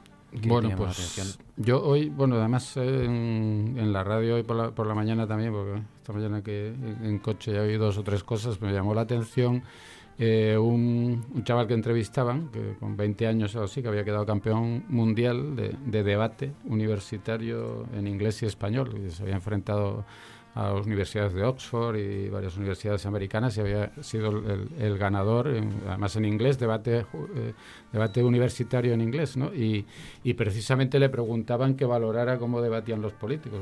La verdad es que solo de oírlo a él, cómo se explicaba, eh, veías que, la, que, que, el concepto que tenía de los debates de, de que hay en las cortes es, es, horrible, ¿no? Comparado además con épocas que, que mucho que las viviste tú, Laura, y tal, en la que había muchos mejores eh, muchos mejores debates, ahora se, hay mucho de ceñirse al, guion, muy poco gente que improvise, que tenga capacidad de improvisación, eh, y de hecho es que eh, yo he estado de jurado en varios debates de estos universitarios. Eh, hace dos años hicimos aquí uno en la Junta General y estaba el presidente de la Junta General y fue una de las cosas que comentó. Dijo, ojalá fueran los, tuvieran el contenido y eran chavales de 20 años, 19, 20 años y tal, que, bueno, lo que tiene son ligas de debates universitarias que las hacen internamente entre las universidades españolas, pero que tiene también esta, este ámbito internacional. Y la verdad es que da gusto, porque he estado de jurado en... Eh, además es curioso porque ellos lo que tienen, se le, saben el tema del que tienen que hablar, pero no saben qué postura es la que tienen que defender, ¿no? Antes de empezar el debate. Hay las dos posturas a favor en contra. Y entonces en el momento que suben a, la tarima por así para debatir, les dan su postura, o sea, y a partir de ese momento tienen que defender eh, y después les puede tocar la postura contraria. tienen que eh, improvisar en semifinales y, sobre todo, tal, y sobre todo te obligan a ponerte en lugar del otro, que yo creo que es una de las claves para, para estas negociaciones constantemente fallidas las y atrapadas. Las dos posiciones eh, los dos puntos de vista que son completamente, completamente distintos, ¿no? Y, y, eso, y la verdad es que eso te da mucha más riqueza para, para poder debatir y, y, para ver eso y para comprobar que hay que hay puntos de vista completamente eh, contrarios que también se pueden defender, ¿no? Al final todas las... Todas las Oye, pues yo creo que Albert Rivera estuvo en eso, ¿eh? Mira cómo acabó. En serio, sí, sí, sí, sí, dentro de lo que cabe tiene alguna capacidad, o sea, de, de, improvisación porque, de comunicación, porque de hecho no suele utilizar muchas veces eh, papeles que, que ahora lo que cada pasa vez que se lo utiliza mal. Lo que pasa que es eso, que, que ha variado. yo no sé, pero eso, pero yo creo que es una época, yo por, por seguir en el lenguaje, sálvame, yo creo que hay una época post-Malú y una de pre-Malú. De, Seguramente. No sé si coincide, si tiene algo que ver, pero es verdad que últimamente eh, la actitud es muy distinta a la que tenía al principio, la que había cuando, cuando era, estos programas en los que salía con Pablo Iglesias. Que se recuperaba un centro. y, sí tenía una capacidad de comunicación muy buena y ahora eh, eh, cae mucho en el insulto, cae mucho en, eso, incluso los debates, ¿no? ¿Os acordáis en, en los mismos debates la postura que el primer debate que hubo, que precisamente se dijo que, que Pablo Casado había pasado desapercibido porque había tomado el protagonismo, pero por, por, por, una, por una eh, actitud muy dura. oradores son buenos oradores mm. eh, y, se desenvuelven bien, sobre todo porque ya están acostumbrados, al principio eran un poco peores, pero el problema es que no, el problema es la sustancia, que al mm, final eh, sabes y, y, ya son muy previsibles, porque son estas, estos eslogans de todo a 100 y al final repiten siempre las cuestiones ideológicas. Hay muy poca chicha, ¿no? El, el, único al que esperas siempre esperas que te pueda sorprender es Pablo Iglesias, eh, porque es verdad que aparte de esa capacidad oratoria, eh, luego también tiene un, un, poco de base ideológica, ¿no? No, y después en el grupo hay gente buena, porque yo me acuerdo de un chico muy delgadín, que es muy serio, que se llama Stinduy, yo creo que se llama así, que yo lo oí en una intervención en las mm. Cortes y además de tener peso lo que estaba diciendo, lo estaba diciendo muy bien. Ya no está esta legislatura. Ya no está, ya lo sé. Ya, lo, ya no está, ya Pablo. Agustín Duy era rejonista, ¿no? Pero, pero muy bueno, pero muy bueno. Que sabía lo que decía, mm. sabía de lo que hablaba, una profundidad en el discurso y además la forma de decirlo. Y era muy serio, quizá muy reconcentrado y tal. Pero es un chico que a mí me llamó la atención. Eso eh, es verdad que lo que pasa que hay veces en que hay gente que tiene capacidad a lo mejor de improvisar o de hablar, pero no dicen nada, porque eso sí hay mucho. Eso es. Ese es el problema también. Tú puedes estar preparado para estar hablando 15 minutos y al final dices, ¿pero qué dijo? Dices, ¿tú qué dijo? ¿Qué, ¿Qué habló? Yo me acuerdo que, y es amigo mío, el que fue ministro de Justicia, Juan Fernando López Aguilar, que además inventaba palabras, él podía estar hablando media hora y al final decías, pero dijo algo. y, además con ese acento, un verbo muy con fácil, ese acento, canario, que es muy agradable. Pero, pero era verdad que y, recuerdo siempre una anécdota de un, de un, amigo mío que era militante del PSOE, que hace muchos años, hace veintitantos años, me decía que los preparaban, que les daban cursos para hablar y, y era, era una mesa con, con un atril entonces se levantaba y iba al atril y de la que iba al atril le daban un papel con un tema. Entonces llegaba al atril, tenía que abrir el tema y tenía que hablar 10 minutos. Y a mi amigo le tocó el plátano, tenía que hablar 10 minutos sobre el plátano. ¿no? Y entonces dice, claro, y al final lo que te acostumbras, es verdad que te acostumbras a improvisar y a estar 10 minutos hablando sobre el plátano, pero no dices nada, ¿no? Claro, las 20 vueltas. Y yo creo que esa es un poco la técnica que ha terminado implantándose. Entonces lo que hace mm. falta, y hoy lo decía el, chaval este del debate, dice, primero hay que tener una muy buena preparación, tener muy claro el fondo y tener capacidad de improvisación, pero con ideas que sean muy claras que vas a hablar, tal, no empezar a divagar y es, un poco la clave. Laura, ¿qué te ha llamado la atención Fíjate, de todo esto? Es, público y notorio y es noticia de todos los días, pero justamente por eso. Si afortunadamente ETA ya hace seis años, me parece que no mata a nadie, Si durante la última semana eh, volviera ETA y matara a una persona cada día, ¿qué estaría pasando en este país? Se armaría la de Dios. Estaríamos en estado de excepción, pues la última semana cada día aparece una mujer asesinada. Y no pasa nada. Quiero decir, sí, decimos que, no puede ser, que hay que ir a la educación, que hay que eh, reformar las leyes si hace falta, que hay que tomar las medidas que sean, pero cada día asesinada una mujer es, terrorífico. Mm. Es que yo poner informativo y pensar que es la de ayer, pero no, no es la de ayer, es otra, persona, mm. es terrorífico. Exactamente igual que, que, lo de las famosas manadas. No sé qué pasa, mm. no sé qué está pasando. Que, que, a lo mejor antes también se hacía y, las chicas ni se atrevían a, a, decir nada ni nada, no lo sé. Pero ¿qué está pasando? Eso, eso es aterrador. Mm. Eh, hace falta un gobierno que empiece a tomar decisiones sobre ese tema y otros tantos temas que están encima de la mesa. Mm. La ley de eutanasia que tienen ahí con un millón de, firmas que paralizó Ciudadanos y el Partido Popular en la última mm. legislatura. Tantas cosas que hay que trabajar, por eso yo creo que la gente se enfada todavía más por, por, lo que está pasando, ¿no? Porque hay muchas cosas que hay que afrontar. Mucho bloqueo, ¿eh? Mucho bloqueo, claro. A leyes y a decisiones y a políticas y a presupuestos y a todo. Mm. que no puede ser. además hablamos, yo creo que en la última tertulia hace una semana que, estuve yo aquí, hablamos precisamente de este tema de eh, ese incremento que dices, Laura, de, de, manadas o de muertes. De agresiones sexuales en Asturias. sexuales y, en, España. Bueno, sí, era a consecuencia del, de, la memoria de la Fiscalía de, Asturias, pero que eh, tiene normalmente se dice que hay dos explicaciones. Por una parte, que eh, hay más, más publicidad y, se denuncia más de lo que se denunciaba algo, pero también hay otro efecto que, muchas veces se ha estudiado, que es el efecto llamada, que curiosamente se produce también. Es terrible. porque además es curioso, es curioso porque además se repite un mismo patrón en casi todas, ¿no? Es decir, no ha habido denuncia previa, eso es un porcentaje elevadísimo, curiosamente. Eh, se suicida, intenta suicidarse o se entrega el, agresor. Entonces hay un patrón muy parecido y que se repite constantemente y tal. Entonces, no lo sé. Tenía que cambiar para que se suicidara primero antes de matar a otro. Pero no, primero matan a la otra persona porque la consideran de su propiedad. Ese es el problema. consideran que es de su propiedad.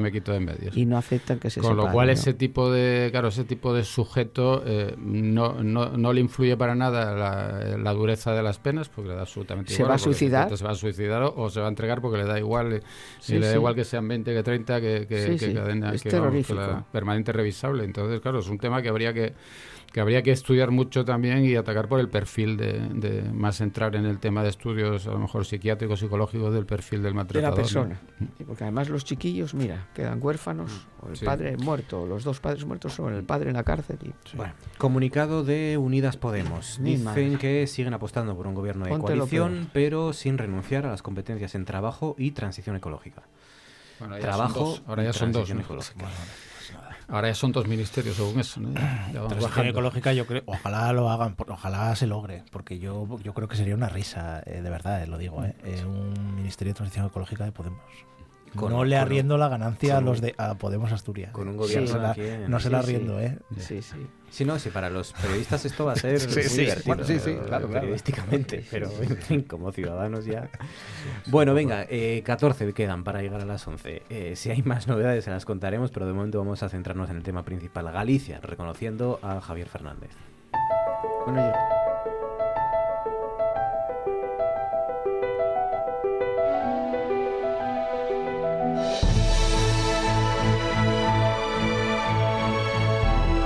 Esto es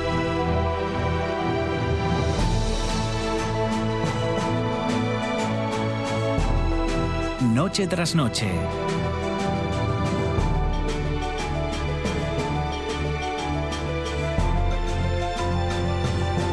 Con Marcos Vega.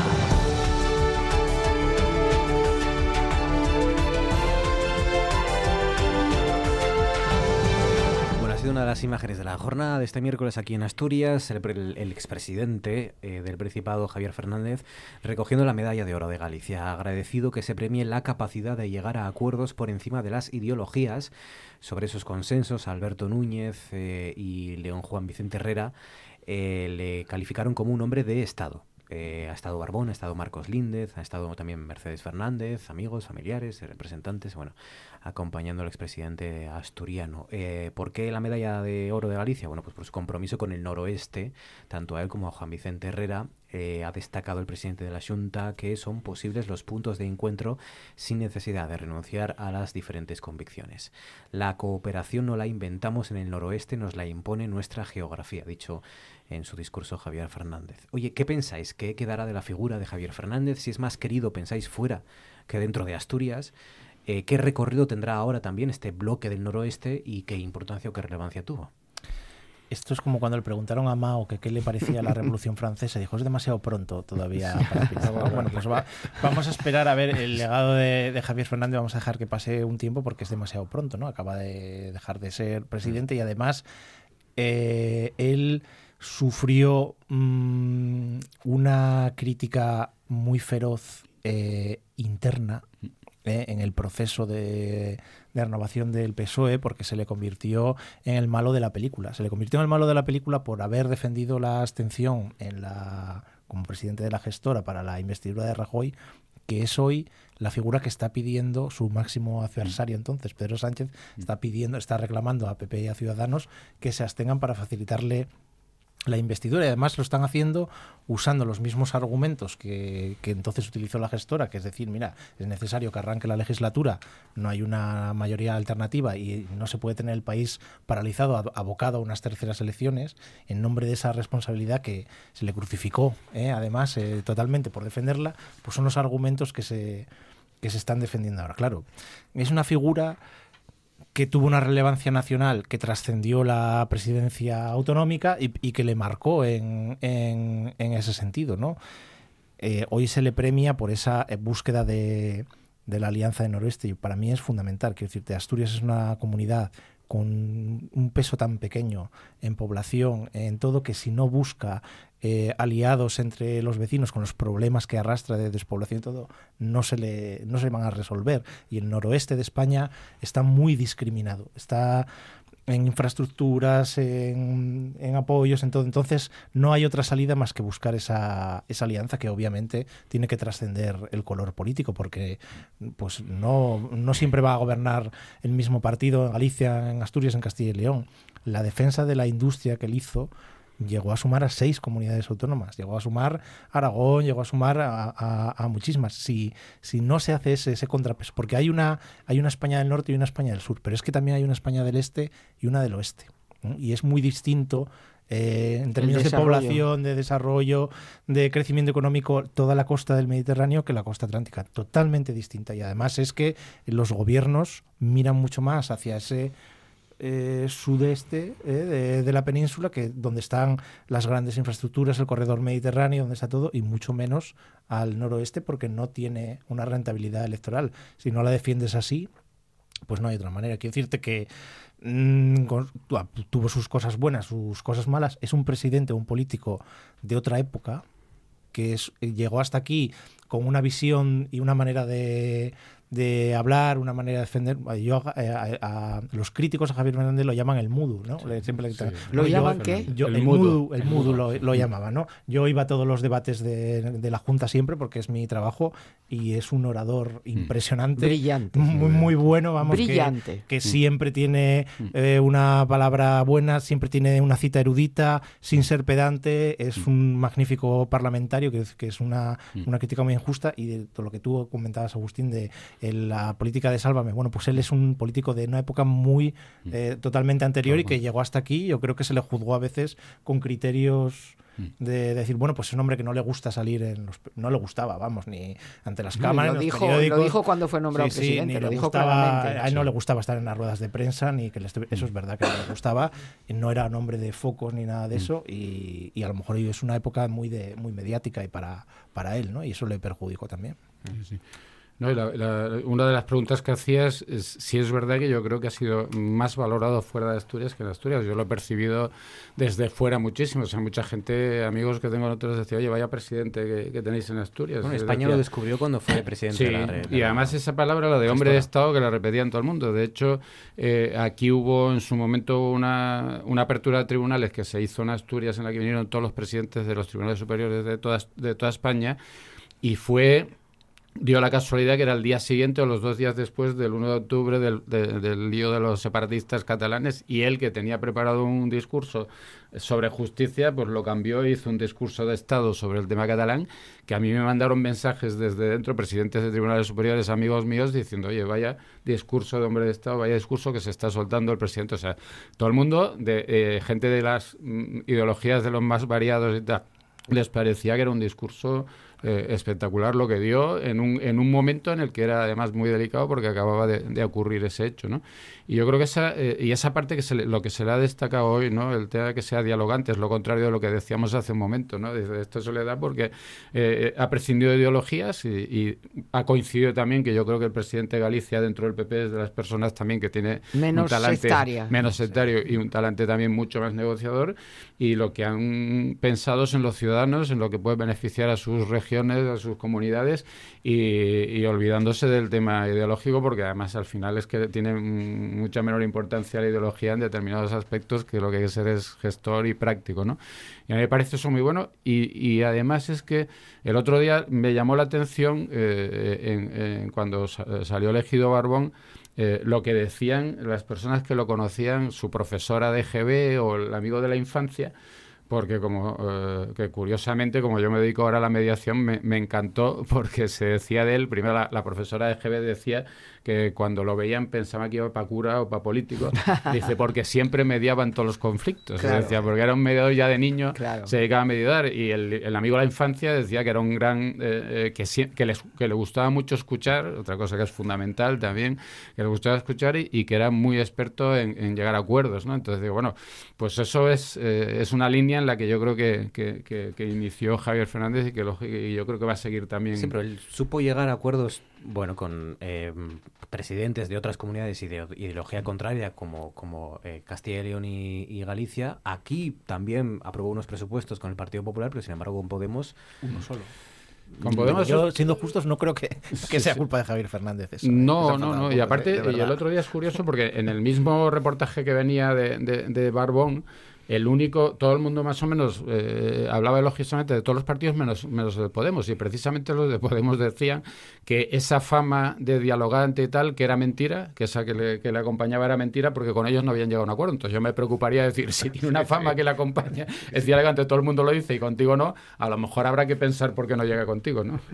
Bueno, yo es que creo que además eh, el acuerdo al que llegaron los tres presidentes es lo contrario de lo que estamos viendo. Es la otra cara. La otra cara es la cara de pensar que tienes despoblación, que tienes población envejecida, las tres comunidades, mm. Castilla, León, Galicia y Asturias, que las comunicaciones no están como debieran y se unen y se porque juntos son más fuertes para poder reivindicar mm. todos esos temas. Mm. ¿Quiere decir que están de acuerdo en todo? No, no, es necesario estar de acuerdo en todo. Hay que estar de acuerdo en algo esencial para estas tres regiones. Y ellos eh, lo, lo, expresaron muy bien y a mí me parece muy bien que le hayan dado la medalla esta. a Javier y al presidente de Castilla y León, que tampoco es de los más sectarios del Partido Popular. No, no, también Herrera también, muchos años y no es de los más sectarios. Entonces, eh, yo tengo buena opinión de Javier Fernández. Creo que, que no es brillante de brillo. Cuando digo brillante, digo que llame la atención, que se vea mucho. No, es brillante en, la manera de, expresarse en sus discursos, es muy brillante. Ganan mucho más los discursos de Javier Fernández leyéndolos tú mismo que escuchándoselos a él y en todo caso, estoy de acuerdo con Luis en que es complicado llegar a acuerdos con, con Podemos. Es complicado. Aquí en Asturias, además, hay un, Podemos eh, que, que, bueno, siempre lo dijimos, tiene la base en la corriente sindical de izquierdas mm. y, y, siempre es muy difícil porque ellos siempre tienen enfrente no solo el PSOE, sino también a Izquierda Unida. Por ejemplo, ayer o antes de ayer viene una noticia, dice el nuevo diputado que fue con nosotros responsable de la, de la agencia de cooperación, Rafael Palacios, eh, una noticia que dice que en el ERA se maltrata a los ancianos. No se puede decir eso, porque no es verdad. Es que no es verdad. El ERA es, para la atención a los ancianos, lo mejor que hay. Es la atención pública, que es lo mejor que hay. Tienen todos los servicios, tienen fisioterapeuta, tienen de todo. ¿Que hay problemas en algunos sitios? ¿Que puede faltar personal? Claro, yo eso no discuto, que no haya problemas y que haya problemas que resolver. Pero tú no puedes salir en un titular diciendo que en el ERA se maltrata a los ancianos, porque eso es de juzgado de guardia. Claro, se reúne con la corriente sindical de izquierdas y dice esa estupidez este chaval. Parece mentira para él, coño, que lleva muchos años, estuvo en mm. política, estuvo fuera de nuestro país y parece mentira que diga eso. Tú primero vete a las residencias, hombre. Y yo estoy en las residencias y las mm. vi y mm. tengo amigos en las residencias y vi todas las residencias. Claro que habrá cosas que corregir, pero son unos buenos servicios públicos de atención a las personas mayores. Y tenemos esencialmente, pues, la, atención de día y la atención de, a domicilio y la atención en la zona rural con rompiendo distancias, pues es, eh, son experiencias en Asturias. ¿Que falta más? Claro. ¿Que habrá que, que habrá que mejorar? Claro. Pero no se puede decir eso. Entonces, es difícil llegar a un acuerdo cuando tú vas a una negociación y lo primero que te sueltan es una patochada, pues imposible. imposible. Eh, claro, para negociar hay que sentarse con paciencia y teniendo horas por delante y no exigiendo más de lo que te puedes exigir. Por ejemplo, que quieras, medir que realmente llegar a un acuerdo. Y medir las fuerzas del otro. ¿Entiendes? Y que tengas interés en llegar a un acuerdo. y si tienes interés en, llegar a un acuerdo, llegas a un acuerdo. En la última legislatura hubo muchas negociaciones, no solo en los presupuestos. ¿eh? Por ejemplo, en el ayuntamiento de Gijón, eh, al inicio de la legislatura, en los que tú veías las esa negociación se pudo ver en directo porque mm. estaba retransmitida en YouTube y yo la vi entera.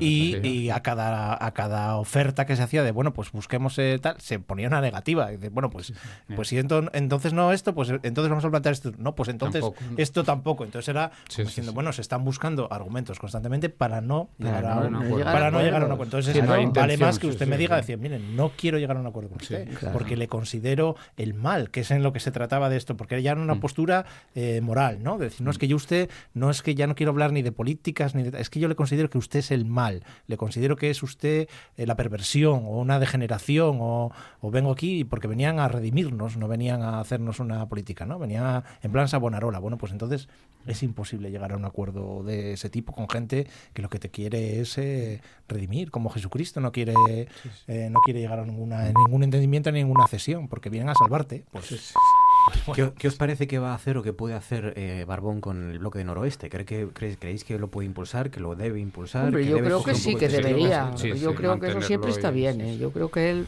además, no tiene un pelo de tonto, mm. Barbón, y yo creo que él sabe lo que las experiencias de Javier Fernández que resultan bien y que están bien vistas que y de hecho yo creo que Ah, yo creo que vi en televisión que se reunía él con los socialistas de, de allí y bueno, que mm. hablaban de esa... Y porque las, quiero decir, ya hay una semilla ahí sembrada que muchas cosas, eh, las patronales de las tres comunidades ya tienen un entendimiento, ya, tienen una... Eh, es una porque es una mm. cosa que es vital, o sea, para, para Galicia, Asturias, Castilla por separado, no hay, no hay interlocución en Madrid, no la va a haber porque no pintamos nada. Las tres juntas sí ya pintamos ya, se pintas algo. Entonces, digamos que además de las tres, la más pequeñina somos nosotros. Sí, sí, claro. No, no, y aparte, y, por el perfil ese que describen quien lo conocen, pues lo lógico es que siga, que siga adelante con el proyecto y que lo apoye. Un minuto sobre las 11, viene Georgina con los restos.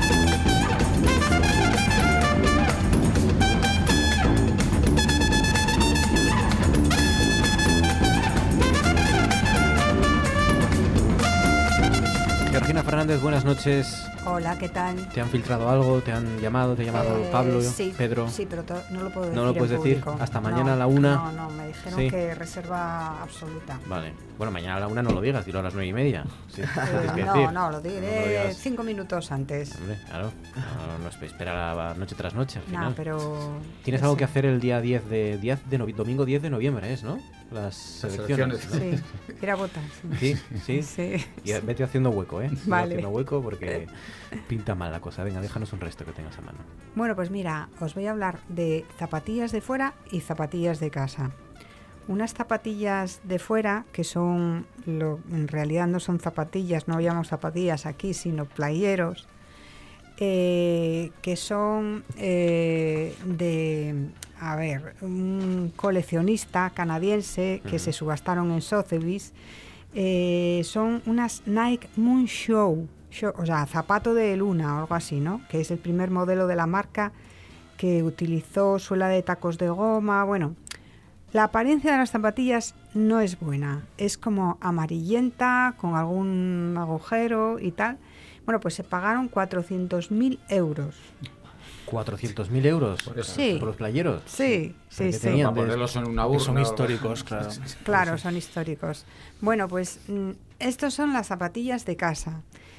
Y es un anuncio colgado en Gijón eh, que dice zapatillas vintage seminuevas. Eh, pocos kilómetros, ventilaciones parte delantera. Bueno, a ver, son unas zapatillas de las de toda la vida de cuadros, Sí. ¿eh? que tienen unos rotos.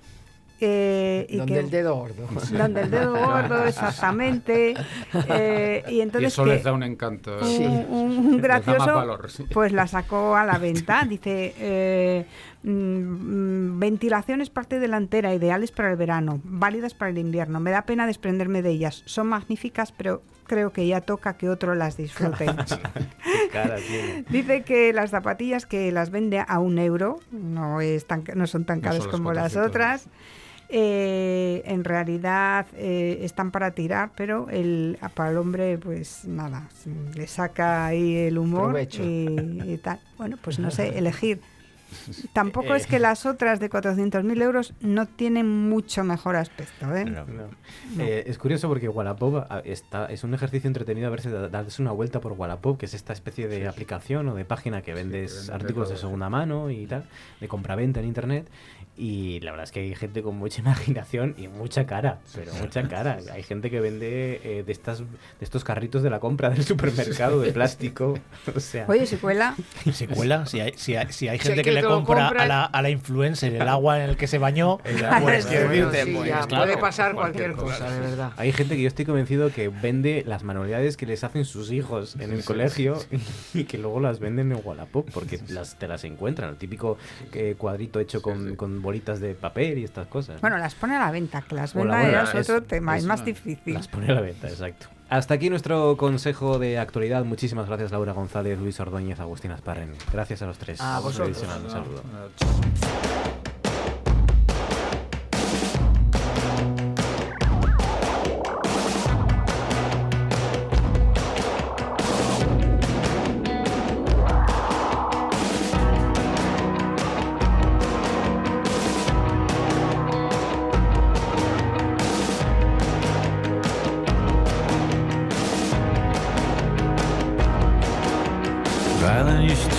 To get some sun. You remind me of everyone. Rylan, did you break your mother's heart? Every time you tried to play your part. Is it easy to keep so quiet? Everybody loves a quiet child. Underwater, you're almost free. If you wanna be alone, come with me. Rylan, we can take the quick way out. We can turn blank white in a blank white that you're a pervert, you're a vulture. Don't you wanna be popular culture? Is it easy to keep so quiet? Everybody loves a quiet child. Underwater, you're almost free. If you wanna be alone, come with me. Is it easy to live inside yourself? All the little kids are high and hazy. Everybody's got nowhere to go. Everybody wants to be amazing.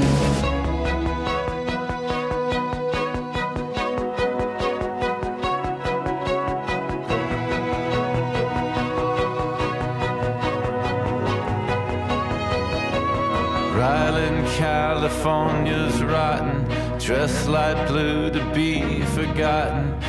Eat your pearls on Sunday morning. Keep your conversations boring.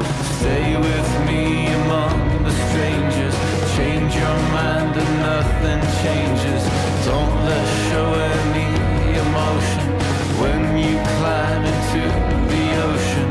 Ryland, you should try to get some sun.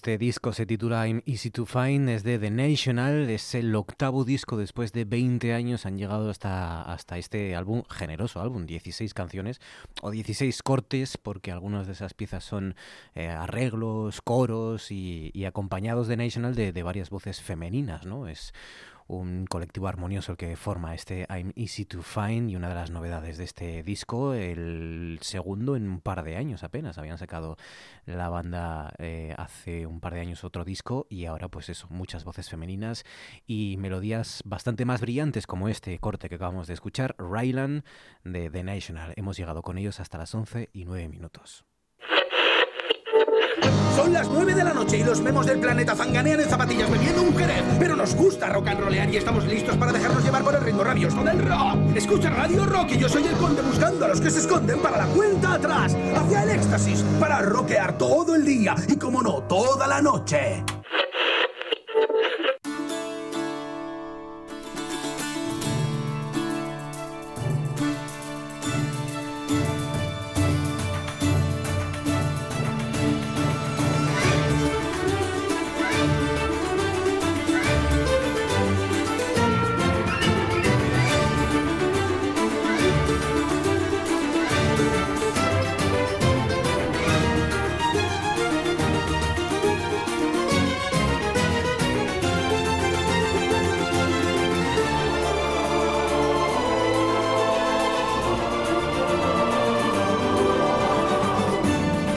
De cine, hemos hablado de música y ahora llega el momento de los libros, que en esta temporada estival, como casi cada año últimamente, está de manos de el escritor y experto en animación a la lectura, David Follo. David, buenas noches, un año más, ¿cómo Buenas estás? noches, buenas noches, Me alegro año más, mucho, aquí estamos, sí. me alegro mucho de hablar contigo y de, y de que nos recomiendes buenas y felices lecturas. David, ¿con cuál empezamos hoy? Un, un libro de este año, novedad, ¿no? De este año 2019. Sí, sí, sí, podemos empezar por, bueno, por este eh, cuaderno, digamos así, eh, de campo o, libro bueno, eh, llamado Tierra de Mujeres, que bueno, que es un libro que, me ha impactado. Posiblemente haya sido, salió en el pasado marzo, yo lo leí como a últimos de abril, una cosa así, y yo creo que ha sido una de las lecturas que más me ha hecho recapacitar y pensar durante este año, ¿no?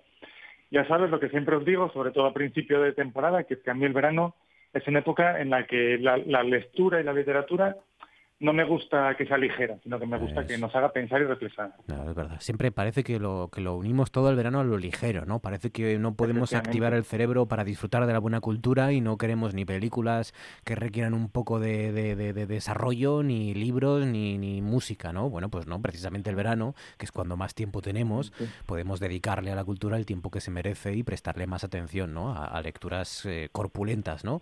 María Sánchez es su autora y se titula entonces Tierra de Mujeres, ¿no? Tierra de Mujeres. Bueno, María Sánchez tiene 30 años nada más. supongo que lo habrá escrito hace dos, con 27, 28, y ella es veterinaria rural en la zona, bueno, Andalucía, zona de Córdoba. Ella, bueno, pues comenta que, que, bueno, que ya por la mañana su trabajo es montarse en un todoterreno, un Land Rover, y visitando, bueno, pues distintos pueblos de, de la zona, ¿no? Ella es hija y nieta de veterinarios rurales. Y ella nos da una visión diferente, digamos así, contrapuesta, podemos llamarlo así, a, la que nos proporcionaba Sergio el Molino, por ejemplo, con la España vacía, ¿no? encontramos una España vacía, entre comillas, de oficina, que es la que nos ofrece Sergio el Molino como un visitante que se acerca, bueno, pues a esa Andalucía, a esa Castilla-La Mancha, y que lo ve con unos ojos, bueno, pues cosmopolitas o, del que vive en la ciudad. Y por otro lado, María nos presenta una zona rural de la que vive y lo mama allí desde tiempos inmemoriales, ¿no? Entonces, eh, se mete, eh, a mí me ha hecho reflexionar sobre todo con, la parte de, pues más feminista también de, su visión, ¿no? del matriarcado, de, bueno, de una zona que aquí en Asturias también se vive en los pueblos, donde las mujeres siempre han sido las que han movido todo, ¿no? Las que, digamos, eh, cada una de las casas se llama la casa de María, la casa de Pepa, la casa de Asunción, la casa de Petra, entonces, bueno, pues nos lo presenta así, ¿no? Un feminismo peculiar desde ese matriarcado que se vive en su pueblo y en todo alrededor, donde ella es la veterinaria y donde todo el mundo, hombres y mujeres, bueno, pues se rinden a lo que ella, a su, a su visión experta. Y por otro lado también, bueno, pues a, ese conocimiento de la zona rural, mm, bueno, que se puede extrapolar también a Asturias, ¿no? a, a, lo más cercano a nosotros, aunque ellas se centran, bueno, pues en esta zona cordobesa, de Andalucía, Qué buena pinta. pues nos da una visión. Qué buena pinta. el contrapunto a la España vacía de Sergio de Molino, uno de los ensayos más celebrados de los últimos años en España y más vendidos también. Es este Tierra de Mujeres de María Sánchez, la joven María Sánchez, con 30 años, editorial Seix Barral, novedad de este año 2019, muy interesante. Em, novela, ahora lo siguiente sí que es una novela, ¿no? Y además de un tipo que yo, fíjate, esta y lo he leído, he leído una de sus novelas últimas, Feliz Final o Final Feliz creo que se llama. Sí, sí, sí, sí. Bueno, Isaac Rosa, eh, cuando se empieza un curso de, animación o de creatividad literaria, lo primero que te dicen es que tienes que descolocar al lector, no tienes que hacerle sentirse diferente y engancharlo. Y esta habitación oscura engancha ya al, lector desde la primera página, ¿no? Nos encontramos, bueno, pues con una historia que cuentan que, bueno, un grupo de, amigos jóvenes alquilan un, apartamento y se encuentran que, bueno, hay un apagón y bajan a una sala que hay en el sótano, ¿no? Y entonces, bueno, ven que en esa sala se sienten cómodos y la adaptan, bueno, pues para su vida. No quedan, los, en principio, los sábados por la noche para bajar allí y dar rienda suelta, bueno, pues es una sala oscura, sin sonido, bueno, pues, pues rienda suelta primero al uso de drogas, luego al sexo, luego a contarse confidencias, y vemos que durante 15 años, bueno, pues este grupo de, de gente, mm, de personajes que son arquetipos, ¿no? Hay, bueno, pues eh, la pareja, hay la trabajadora que, bueno, que tiene un buen trabajo y con el paso de los años pues acaba sirviendo banquetes en bodas, hay el separado y padre de un hijo que casi no lo ve, es decir, yo lo que creo que hace aquí Isaac Rosa, aparte de ponernos en esa diatriba y en un narrador de estos complejos que me gustan a mí, en el que, bueno, pues pasa de una persona a otra, no sabes quién está narrando, usa el masculino, usa el femenino, lo que nos está contando es la historia de España de los últimos 15 años, en los que se empieza con la burbuja, la felicidad, ese sexo feliz, digamos, ahí en, el sótano, hasta, bueno, pues está escrito en el año 2013, hasta esa plaza a la que la más activista va, que, es una, pues una referencia clarísima al, 15M y a todo lo que sucedió, ¿no?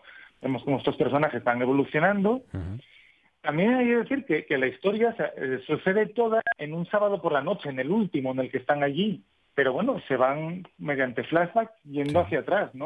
Es verdad que es, un, es un tipo muy original, Isaac Rosa, no tanto en, la forma de escribir, que, que, que, bueno, que sí, que puede ser más convencional, sino precisamente en ese, en ese planteamiento, en el punto de partida ¿no? de sus novelas. En Feliz Final, eh, básicamente era una, una historia de amor mm, que tampoco tenía nada de especial, una historia de amor que podemos haber vivido muchos, eh, pero que está reconstruida desde el final, es decir, eh, parte desde la ruptura y a medida que avanza la novela te va contando, bueno, va dirigiéndose hacia el principio, hacia cuando, cómo se conocieron esa, esa pareja, ¿no? Sí, sí, sí, sí. Digamos que, o sea, que, Isaac Rosa lo que hace es pues, ser original, ¿no? Yo hasta, hasta eh, Feliz Final, en la historia de amor más increíble que había leído eh, era de todo lo visible y lo invisible de, Lucía Echeverría, ¿no? Entonces, bueno, esto pues parece que lo ha cambiado, o sea, que, que, que, bueno, que lo ha superado, digamos así, ¿no? Sin embargo, en este libro que te digo, la habitación oscura, es el típico al que he llegado, bueno, pues leyendo Lomo, ¿no? Y me encuentro eso, pues con una polifonía de, narración, me encuentro con poesía, me encuentro con la sequedad del informe, me encuentro con literatura erótica, ya que no escatima, no sé si es el horario adecuado también para, para hablar de ello, pero no escatima en, en, literatura erótica, él habla de penetración, follar, masturbarnos, es decir, está por todos los lados. Entonces, tiene política también, tiene lo que te digo, la frialdad del informe, y es una novela que me ha cautivado, así te lo digo. Y que me ha hecho también lo que decíamos, reflexionar. Muy bien. Yo sé que, que, tú hablas también de esto, eh, estás ahí, bueno, pues hablas un poco de política también. Yo creo que es la, la novela que nos explica los últimos 15 años, así como Crematorio lo hizo con, con la época de, del boom, yo creo que la subida y la bajada, esos últimos 15 años, los explica muy bien este, Qué bueno. esta novela. ¿no? La habitación oscura de Isaac Rosa, también Seis Barral del año 2013, ya. Eh, y en la última, Siete se titula, también de este año, 2019. Sí, sí, sí, en Siete, además me lleva parte, ya que tengo una, pequeña colaboración en forma de, de, cuento corto, ¿no?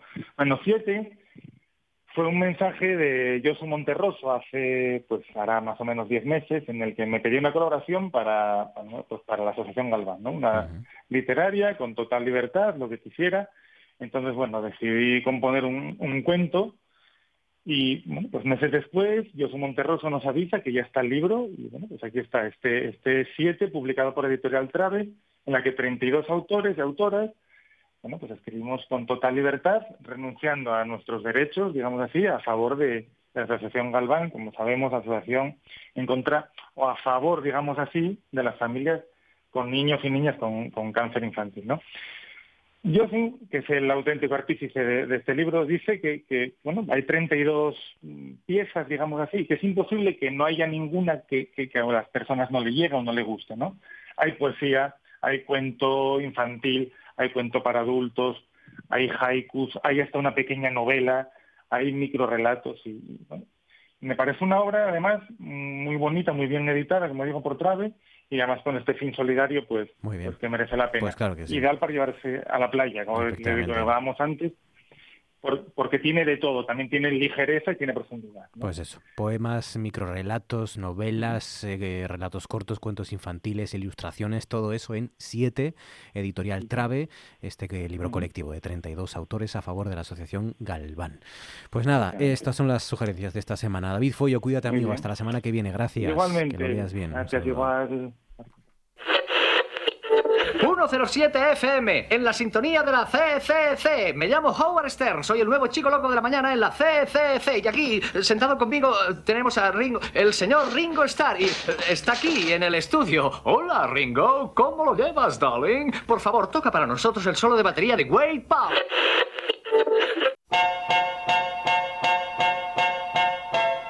En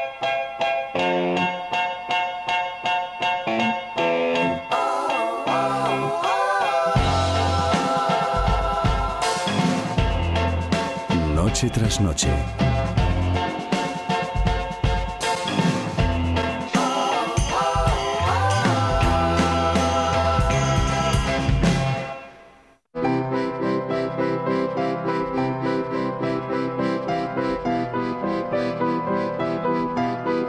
Esto es Noche tras Noche con Marcos Vega.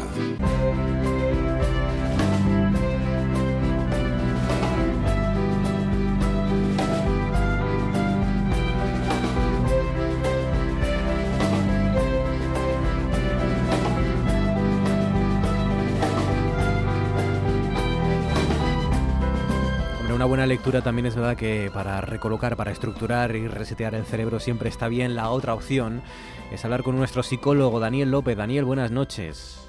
Hola Marcos, buenas noches. Bien, encantados de saludarte un año más en esta temporada estival de noche tras noche para escuchar atentamente tus recomendaciones. Bueno, ya tu voz ya nos relaja, Daniel. No sé si te lo habrán dicho, seguro que sí. Pero ya escuchad, esto ya tranquiliza y sosiega, ¿no?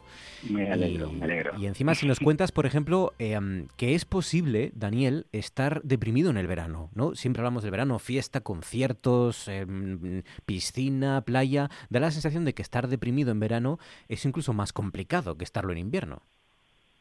Hombre, eh, tener depresión en verano, pues realmente digamos que no es tan fácil como en invierno porque, como tú muy bien dices, pues hay una cantidad de actividades que de un modo u otro pues pueden, digamos, eh, despistar ¿no? la atención de la persona que tiene tendencia a la depresión. Pero no debemos olvidar que en verano también aparecen una serie de factores que son condiciones aparentemente eh, inocuas, pero que tienen su tendencia a agravar eh, trastornos del estado de ánimo como la ansiedad o la depresión. Y justamente un factor muy importante es la incomprensión que recibe ese tipo de personas tendentes a este estado depresivo porque mm, digamos que no toca, o sea, no es la época en la cual toca la depresión, ¿no? Entonces, donde ya la depresión en sí misma sufre mucha incomprensión, aún más este síndrome que llaman los ingleses SAD, que es el síndrome afectivo o trastorno afectivo estacional de verano, ¿no? Claro, claro. Es verdad que eh, eh, cuando uno cuando aparece siempre se habla de la eh, no recuerdo qué palabra es el de la cuando llega la primavera, ¿no? Que Sí, nos sentimos sí, un poco el- más el cansados. síndrome estacional, el Eso. estacional. Pero también en verano eh, puede ser duro, ¿no? Incluso con estos días eh, que yo lo hablo con mucha gente, Daniel, aquí en Asturias son especialmente duros días en los que hace calor, no ves el sol, luego llueve, hay tormentas, vuelve a aparecer el sol, hace mucho calor de nuevo. Es un poco que, que tu cuerpo no se adapta o no le da tiempo, ¿no? No, no, y aparte de eso, Marcos, que es cierto, hay otra parte importante, que es que cuando llega el verano parece como que hay que pasarlo bien por decreto. Sí. O sea, hay una presión social al respecto que es muy importante. O sea, toca pasarlo bien, ¿por qué? Pues porque llega el verano y ya está. Y hay personas que evidentemente cuando llega el verano le recuerda algo muy importante que para mí es un elemento nuclear en la depresión todo el año, que quizás nos pasa muy desapercibido a todo el mundo, que es la soledad. La soledad es el elemento más determinante o más importante dentro de la depresión. Tanto la soledad eh, sola como la soledad acompañada, que todavía es peor.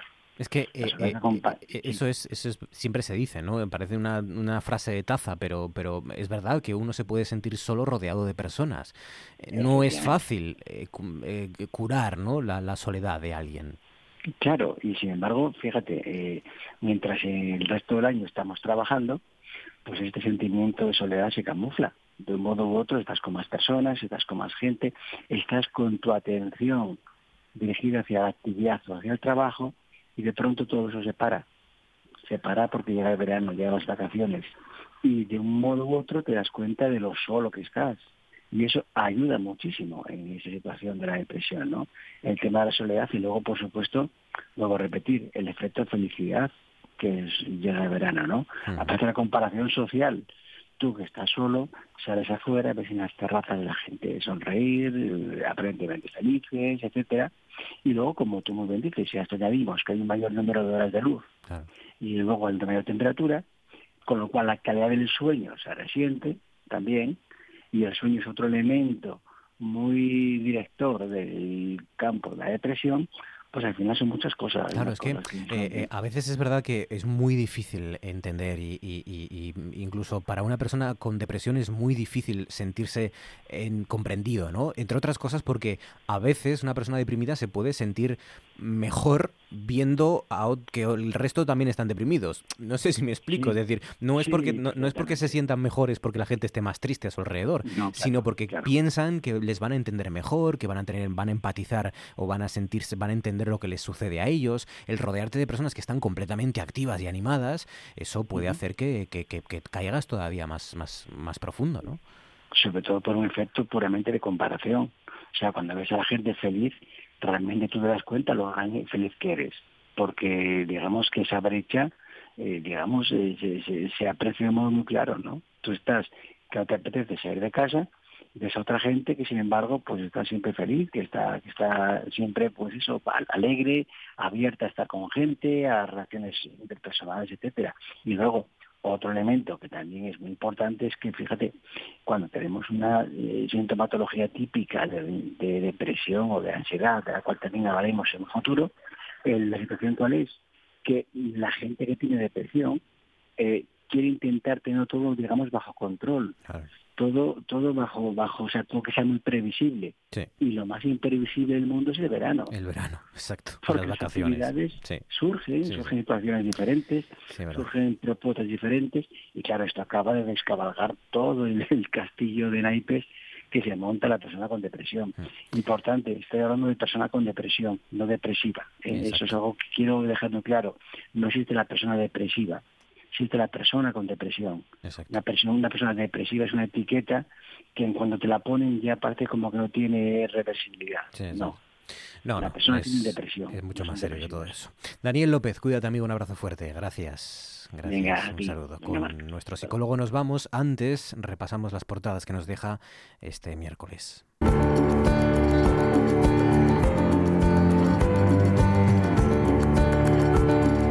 En rtpa.es podemos leer el expresidente asturiano Javier Fernández recoge la medalla de Galicia, agradece que se premie la capacidad de llegar a acuerdos por encima de ideologías.